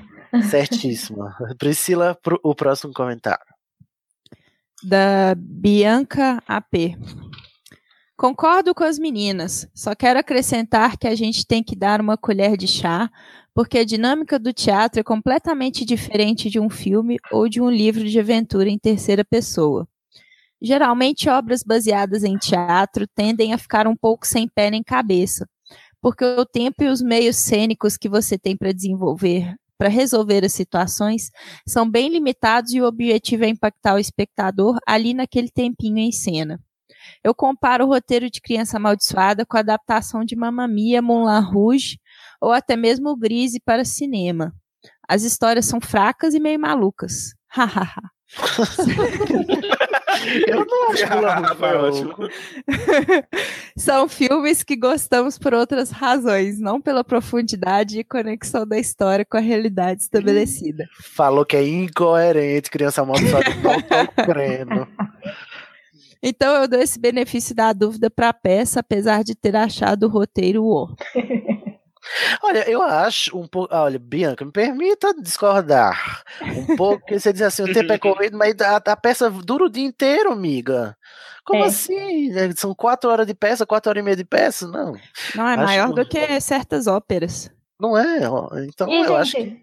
Não é assim, eles pegaram uma obra já escrita e transformaram numa peça. Eles fizeram isso para ser uma peça, então eles já sabiam das limitações que eles iam ter. Exatamente. É, não, não tem desculpa, não. Isso é. Mas de- É. Olha, precisava da Mari aqui mesmo, tá? Tá todos esses dementadores à nossa volta é porque nosso patrono não, parece, não apareceu. Cid tá assim, ó. Se vocês podem até defender, mas se defender eu não vou aceitar. Não vou aceitar. Absurdo.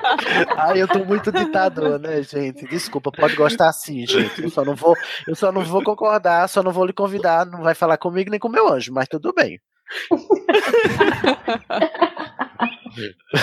Isso, leu o próximo.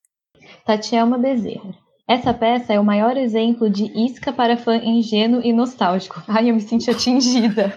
Low quality bait, né? Low quality bait. Tá bem, eu aceito. É simplesmente um monte de referência aos livros originais. Nada original, a história não vai para lugar nenhum. Confesso que quando li até gostei, mas conforme eu fui percebendo essas iscas, fui ficando bem pistola. A gente, pistola é uma palavra que tem que ser enaltecida. É verdade. Principalmente hoje. Extra. extra, extra. Ai, meu Deus. Um número muito grande, gente. 12 milhões de pessoas enganadas. Esse é muito ruim pra Extra. de humanas. 12 milhões de pessoas enganadas. Extra, extra. Muitos 12 pontos de milhões. e- exclamação. Extra, extra. Muitas pessoas foram enganadas. Sobre a famigerada Delphi, para sentir meu HP menos desrespeito, acredito que a moça em questão acredite e foi levada pelo Rodolfo crer nessa baboseira, ser filha de Val e Bela. Não que seja mesmo. Nossa. Gente, Ok. será que é filha postiça de Voldemort? tá virando uma, novela mexicana mesmo. Adotiva, foi encontrada num, num terreno baldio, foi criada com todo luxo, todo louvor, mas não é filha legítima de sangue, aí não vai merecer a herança. É, mas aí ela não falaria a língua das cobras, né? É mesmo. Se bem que até Tá. o Rony fala, né? Aff, nunca aceitarei. Logo o Rony, gente. Nossa, por que não colocaram a Hermi- a Hermione, né, gente? Pelo amor de Deus. Desculpa, Tatiana, vou continuar. Chocada que depois da batalha de Hogwarts, Rodolfo Lestrange ficou livre, a incompetência do ministério não diminuiu, mesmo sendo comandado por Hermione. Esse comentário é meu. Gostei do alvo ir para a Sonserina. Foi algo que fiquei torcendo quando li o epílogo em 2007. Gosto do chip Alvo Scorpio e me senti enganada no fim. Ó, todos nós. 12 É. milhões de pessoas enganadas. Mas, inclusive, uma coisa que eu nunca entendi é: o epílogo ele, ele começa com, com o Harry dizendo. Olha, Alvo, tudo bem você ir pra Sonserina. E aí o resto da peça inteira é eles brigando porque ele é da Sonserina. Ele é da Sonserina, exatamente. O Harry "Ah, você não aceita que eu sou da Sonserina. Tipo, você não aceita que eu sou gay. Você tá dizendo que aceita, mas não aceita. Então, É, é, tipo, é toda uma mensagem subliminar pra o, o alvo sair do armário, entendeu? Mas não nada contra, mas tem até amigos que são, né? Tipo, uma coisa assim. Ai, Priscila, lê o próximo. Aline Bergamo. Não tenho muito o que dizer, só sentir. Todos nós. Fiz a Nazaré durante esse livro. Todos nós. Aí ela põe entre parênteses, calma, não joguei ninguém da escada. Podia ter jogado o Harry. Até porque esse é outro podcast, né, gente? Mas fiquei fazendo cálculos e tentando entender se não estava fazendo sentido mesmo ou se eu que não manjo nada de HP. Aí eu acho maravilhoso isso. Será que essa peça é tão ruim ou sou eu que sou burro? Não tô entendendo. Aí ela continua. Como Lufana, estou chateada com o que fizeram com meu Cedrico. Virar comensal não se aplica a esse menino de coração bom. Apoiado. Eu também sou Apoiadíssimo. Lufana, Luf, Lufa Lufa injustiçada. Pray for Lufa Lufa. Ainda bem que a gente tem animais fantásticos pra dar Ainda salvar. Ai, graças. Só uma personagem maravilhosa para exaltar e é a Gina. Mas ainda fiquei com o pé atrás de não ser uma militância forçada. Espero que não. Gina já teria, essa Gina já teria dado um pé na bunda desse Harry. Então, eu pensei a mesma coisa aqui agora. Aham. Aí ela continua. E venho aqui compartilhar o comentário da amiga Naira Skal, que disse que essa história resume o que aconteceria se Harry e Rony tivessem tentado resolver os Paranauê sem a Hermione. Spoiler, aquele que tudo errado. tudo errado. Olha, olha o que dá não ter um Hermione, tá vendo? Uhum. A Rosa virou essa escrotinha, né? Ah. Danilo. Vamos pro próximo. Suelen Souza. Suelen. Perdão. Cid, sumi do grupo por um tempo. Oi, Culpa do sumida. TCC. Mas quero me redimir. Mesmo as coisas estarem meio, só meio, kkk, complicadas, não pude ignorar o tópico e deixar uma observação sobre. Ninguém aguenta, né? sobre. Olha, e eu queria deixar claro que o Toco pediu pra pessoas que eh, quisessem enaltecer também. Vocês viram até agora alguém elogiar essa peça? Olha, o Cid até insistiu, né? Gente, vem cá elogiar. Não precisem ficar com medo. Ou odiar do capítulo da saga de Harry Potter.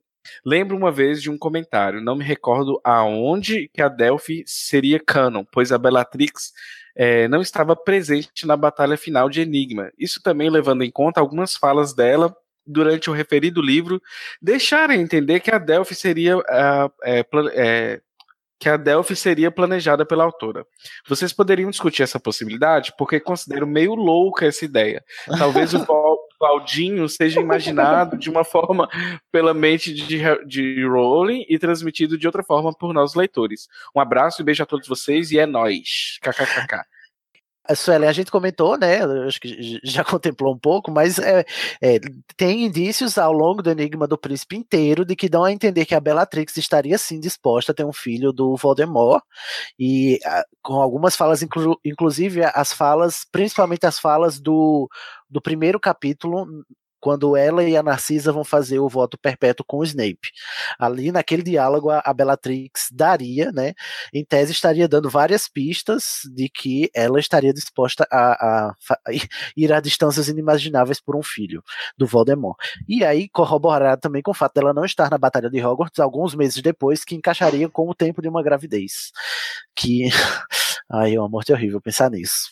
E aí tem uma nota, né, gente? Ó, oito comentários, ninguém elogiou. Eu cheguei lá e disse, gente, pelo amor de Deus, elogia, nunca te pedi nada. Aí veio o próximo comentário. Isa, lê pra gente. Tatielma Bezerra. Enalteço, reve... Enalteço revelando que CA, junto com as edições ilustradas do Jim Kay, que me animaram a voltar para o universo de HP depois de anos. Ou seja, é só porque o livro era bonito, né? é, Priscila, o próximo. Daniel Honório. Deixa eu enaltecer aqui. Hau, hau, hau. Vamos ver o que, é que ele vai enaltecer. Sou meio suspeito para falar. Eu gosto dessas histórias que voltam no tempo e remexem tudo e mostram outras possibilidades. Então devo dizer que, embora reconheça a trama como preguiçosa e nada original, achei criativa por trabalhar as possibilidades. Acho maravilhoso. Deixa eu enaltecer. Embora ela não preste, ela é até interessante, né? Claro que tudo isso vira de cabeça para baixo quando Delphi entra em cena. Não tem como superar isso. Mais uma enaltecida, né? Também achei muito boa a trama de pai e filho. Muitos criticaram os personagens, dizendo que não estavam condizentes com os originais. Eu confesso que a cena em que o Harry grita com a Minerva pareceu um pouco demais. Eu adoro que ele diz, eu gosto disso. Eu confesso que tem esse problema aqui, mas. né, Adorei, nota 2. né, exato. Adorei, uma merda. Mas eu acho que o erro não é essa cena, e sim a falta de uma em que ele se desculpa com ela. Hum, Eu acredito que nosso Harry pudesse ter aquelas reações. Ele nunca teve pai e poucas vezes teve figuras paternas na vida, o que são alguns anos com Sirius comparado a uma vida inteira sem os pais. Então é claro que ele não sabia como lidar com o filho. Aliás, no começo ele estava segurando a barra super bem, mas depois a coisa desanda e ele perde as estribeiras. Você jura? Ai, gente, não sei. Eu, eu, eu não compro muito essa ideia de que o Harry não seria um bom pai, só porque ele não teve bons pais. O É. Harry o tempo todo, a, saga toda é pra negar as raízes dele, a criação dele e tal. Ele não tem nem envolvimento nenhum com os Dursley e tal. E, tipo, ele vira esse pai abusivo, que é um negócio que ele já. O, o próprio fato dele ter ficado amigo do Rony e da Hermione já é prova de que ele não compactua com esse tipo de comportamento abusivo. O fato dele ter se negado a ser amigo do Malfoy de primeira já nos diz da personalidade do Harry que ele não compactua com esse tipo de personalidade abusiva, apesar dele ter sido abusivo. E aí, quando ele vira adulto, ele vira essa pessoa horrorosa com os filhos. Não, não compro. Infelizmente, not today, Satan. Ai, Danilo, leia o próximo. Seria eu ou eu mesmo lendo? Ah, você lê seu próprio comentário dele? Quem é? Ué, Jardel Maximiliano disse: Olha, você com seu pseudônimo. Sidney pediu pra elogiar, sabe, gente? Aí ele foi lá e colocou. Achei a capa bem bonita com aqueles efeitos em dourado. Ei, Jardel cheidando. Isa, o próximo. Junior Code. Gente, a Petra já começa errada. Vira tempos, ou seria viras tempos, não mudam o passado, ou pelo menos dentro do que a própria J.K. estabeleceu. Que retcon desgraçado. Desgraçado. Olha, já debatemos isso a exaustão. Inclusive, fizemos um tratado sobre física quântica aqui, não é mesmo? Acho que já está bem. E o último comentário, Priscila. Do Daniel Honório. Voltou, né? Haha. Povo fica com esse medo de dizer que gostou. Blair, eu gostei. Uau, uau, uau, uau, uau. Muito bem, gente. Olha, com esse comentário do Daniel que eu queria encerrar. Gente, se você gostou, por favor, comenta lá no nosso grupo, na postagem desse episódio. Nunca te pedi nada pro próximo episódio de Berradores, a gente ter elogios pra essa peça, porque, assim, a gente tá muito amarga aqui, mas, gente, é, é gosto, gosto, né? As pessoas são diferentes e gostam de coisas diferentes e tal, e se você gostou, diz pra gente por que você gostou, pra eu entender a cabeça dessas pessoas, né? O que é que passa na mente dela. Não, tô Ô, brincando. Eu fico, eu fico fazendo shade das pessoas, eu acho que estão intimi- intimidadas. Posso Fala. fazer uma, uma pergunta que ficou Faz. um pouco no ar, que eu tava, tipo, conversando com meu namorado.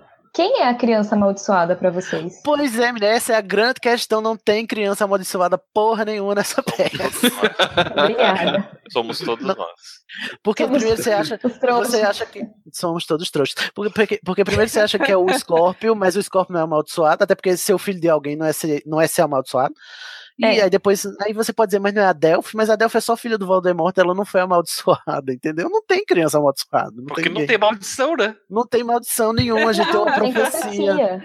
Eu, eu, Gente, é eu achei que era Delphi. Eu tava Ó, supondo. Só que aí eu, eu tava relendo e falei, gente, Tipo assim, é. eu, eu- quando criança amaldiçoada, eu achei, não, essa criança, ela sofreu um negócio na infância, a Delphi, né, que virou a cabeça dela desse jeito. Mas não, ela é assim, psicopata mesmo, desde criança e tal. Então, ó, eu queria só fazer um retrospecto aqui, ó. Harry Potter e a Pedra Filosofal, tem Pedra Filosofal? Tem. Harry Potter e a Câmara Secreta. Tem Câmara Secreta? Tem. Tem. Prisioneiro de Azkaban, tem um Prisioneiro de Azkaban? Não Tem. No Cálice de Fogo tem um Cálice de Fogo também. Tem. Tem. Na ordem, do, do- na ordem da, Da Fênix, Fênix. tem uma ordem da Fênix. Tem. Tem. E no Enigma do Príncipe tem um enigma de um príncipe? Não muito, Tem. mas, É. mas, é, mas em inglês é Half-Blood Prince. Tem um príncipe mestiço? Tem. Príncipe. Na verdade é um príncipe mestiço, né? E nas Relíquias da Morte tem Relíquias da Morte, não tem? Tem. E aí fica a questão, né? Cadê a criança amaldiçoada de Harry Potter e a criança amaldiçoada? Tá É porque ninguém, ninguém leu Tá o último, último- ninguém leu a última frase do livro que não foi publicada, gente. E foi? eles acordaram de um sonho e nada aconteceu. E Harry estava no armário. É a melhor, melhor Não. amarra narrativa que você faz quando você não sabe o que você fez. Você vai lá e coloca, era tudo um sonho. Se bem que, na verdade, essas viagens no hospital. tempo serviram pra dizer que foi tudo um sonho, né? Porque no, no final, nada que aconteceu durante a peça mudou nada. Foi tudo um sonho, na verdade, né? Pra efeitos narrativos. Enfim, pistolamos muito, exorcizamos esse demônio, né? Aqui tá todo mundo. ah, gente, vocês estão aliviados? Ou vocês Não. estão mais pistola ainda? Eu acho que eu não aceito o queerbaiting. Eu acho que, na verdade, o que mais me dói não é a narrativa, não é o furo, é o queerbaiting, porque estamos aí há mais de 84 anos esperando Já essa representatividade. Ai, gente, pra terminar, Priscila Armani, você quer fazer jabá, Priscila? Diz que você tem um Então. podcast aí, não é? Eu tenho um podcast no qual eu pistolo sobre cinema. Maravilhoso. Gente, escuta o podcast da Priscila, pelo amor de Deus, nunca te pedi nada. É o, único, é o melhor podcast de cinema da podosfera brasileira, porque é Priscila falando, é um monte de macho, sabe? Sabe o que fala. Amo. Ela e, e Feito por Elas, o Feito por Elas e o... Meu podcast é o que assistir. Vocês podem achar lá o podcast, tudo que eu escrevo. Tem na minha página do Facebook, facebook.com.br podcast que assistir. E também tem o meu site, o www.oqueassistir.com.br, que eu dou dicas do que assistir. E eventualmente eu pistolo sobre o que não assistir. O que não assisti, maravilhoso. Vai, escuta, nunca te pedi nada, que ao contrário de criança amaldiçoada faz muito sentido. Danilo, você quer fazer jabá, Danilo? Então, menino, eu faço um podcast chamado HQ da Vida. Conhece? Olha, Cid? conheço, já ouvi falar vagamente, assim, por cima. Então, pessoal, quem quiser me ver falando sobre eh, vivências LGBTs, junto com meu querido amigo Sidney e a Bia e a Aline, vai lá no HQ da Vida. E se vocês quiserem me ver falando de drag, vai lá no EPED, que é o Apples é Drag, que é um spin-off aqui da casa também, né? Exatamente, show de bola. Pablo de Assis, você que é o, o podcaster mais polivalente dessa podosfera. É, vocês podem me achar no mitografias.com.br e também no meu blog pessoal pablo.decis.net.br. No Mitografias tem alguns projetos lá sobre mitologia, ciência e horrores. E Horrores. Você falando de, de criança amaldiçoada lá, ah, Pablo. é, qu- quase, quase. Tá pra, tá pra segunda temporada, que eu falo sobre os demônios. É, e no meu, no paulo.decis.net.br tem um podcast psicologue, onde eu falo sobre psicologia e o que mais eu quiser falar. É excelente. Isabela Sanches, você Inclusive, tem. inclusive, eu queria também fazer uma propagandinha, depois eu passo o link, que eu tenho um post no meu blog onde eu tenho uma apresentação do Prezi, onde eu detalho várias ideias sobre viagem no tempo, então pode complementar. Para uma Você palestra que eu não gravei a palestra, e então só tenho o Prezi, não tem eu falando. Você lembra o título, Pablo? O Chama-se As Viagens do Tempo na Mente. Uhum. Onde Lá no seu blog, né? Lá no meu Pablo blog. Pablo.deassis. Beacis.net.br. Maravilhoso. Isabela San- Sanches, você tem jabá? Eu sou apenas uma fã. Estou muito feliz de estar aqui. E se alguém vier para Bélgica, me fala pra gente beber uma cerveja. Uh, ah, maravilhoso. E aí? Eu vou. Vou adorar. Venham. Vou nessa. Me chama que eu vou. Ai, eu, eu amei muito, gente, sério. Obrigada. Ai, muito fiquei muito obrigado emocionada pela- quando vocês falaram no, no episódio dos Ganhadores. Eu fiquei, tipo, mostrando pra todo mundo, meu idiota. Eles estão falando meu nome. Ô, gente. Quem, Eu adoro quem- muito vocês. Obrigada. Ai, são seus olhos. Quem, são- quem somos nós na fila do pão, né? Eu queria agradecer você, agradecer a Priscila que vieram aqui, né? Vieram enriquecer esse podcast, essa pistolagem. Muito obrigado a vocês e, e voltem, sim, tá? Estão, estamos aí para os próximos episódios também. Bom, ufa, terminamos. O É Pau é Pedra Filosofal é um spin-off do É Pau é Pedra. Epau é Pedra é colaborativo feito pelos patrões do Anticast. Se você quiser fazer parte, você vira patrão do Anticast, vai lá em anticast.com barra seja patrão, patrocina o Ivan, entra pra Cracóvia e vem gravar com a gente. Mas se você não quer ser patrão do Ivan, mas quer falar sobre Harry Potter e J.K. Rowling e quer pistolar ou quer enaltecer criança amaldiçoada, vai, entra no nosso grupo que é aberto a todos, o grupo do nosso é, spin-off, que você vai lá no facebook.com barra groups barra EPEPF ou procura é pau é pedra filosofal no Facebook, entra pro grupo e vai lá conversar com a gente sobre, quem sabe seu comentário não é lido lá no nosso próximo episódio de Berradores, não é mesmo? Estamos o que exaustos dessa peça aqui, todos arrasados, viajar, viajar no tempo é muito cansativo, minha beleza está assim, de gasta, super gasta, ainda bem que eu posso voltar no tempo e rejuvenescer, não é? Porque a gente já sabe que não tem limites para a lógica na viagem no tempo. Então vamos dar um tchauzinho saudoso e viajante e mágico, não vamos, gente? Um, dois, três e. Tchau. Tchau. Tchau.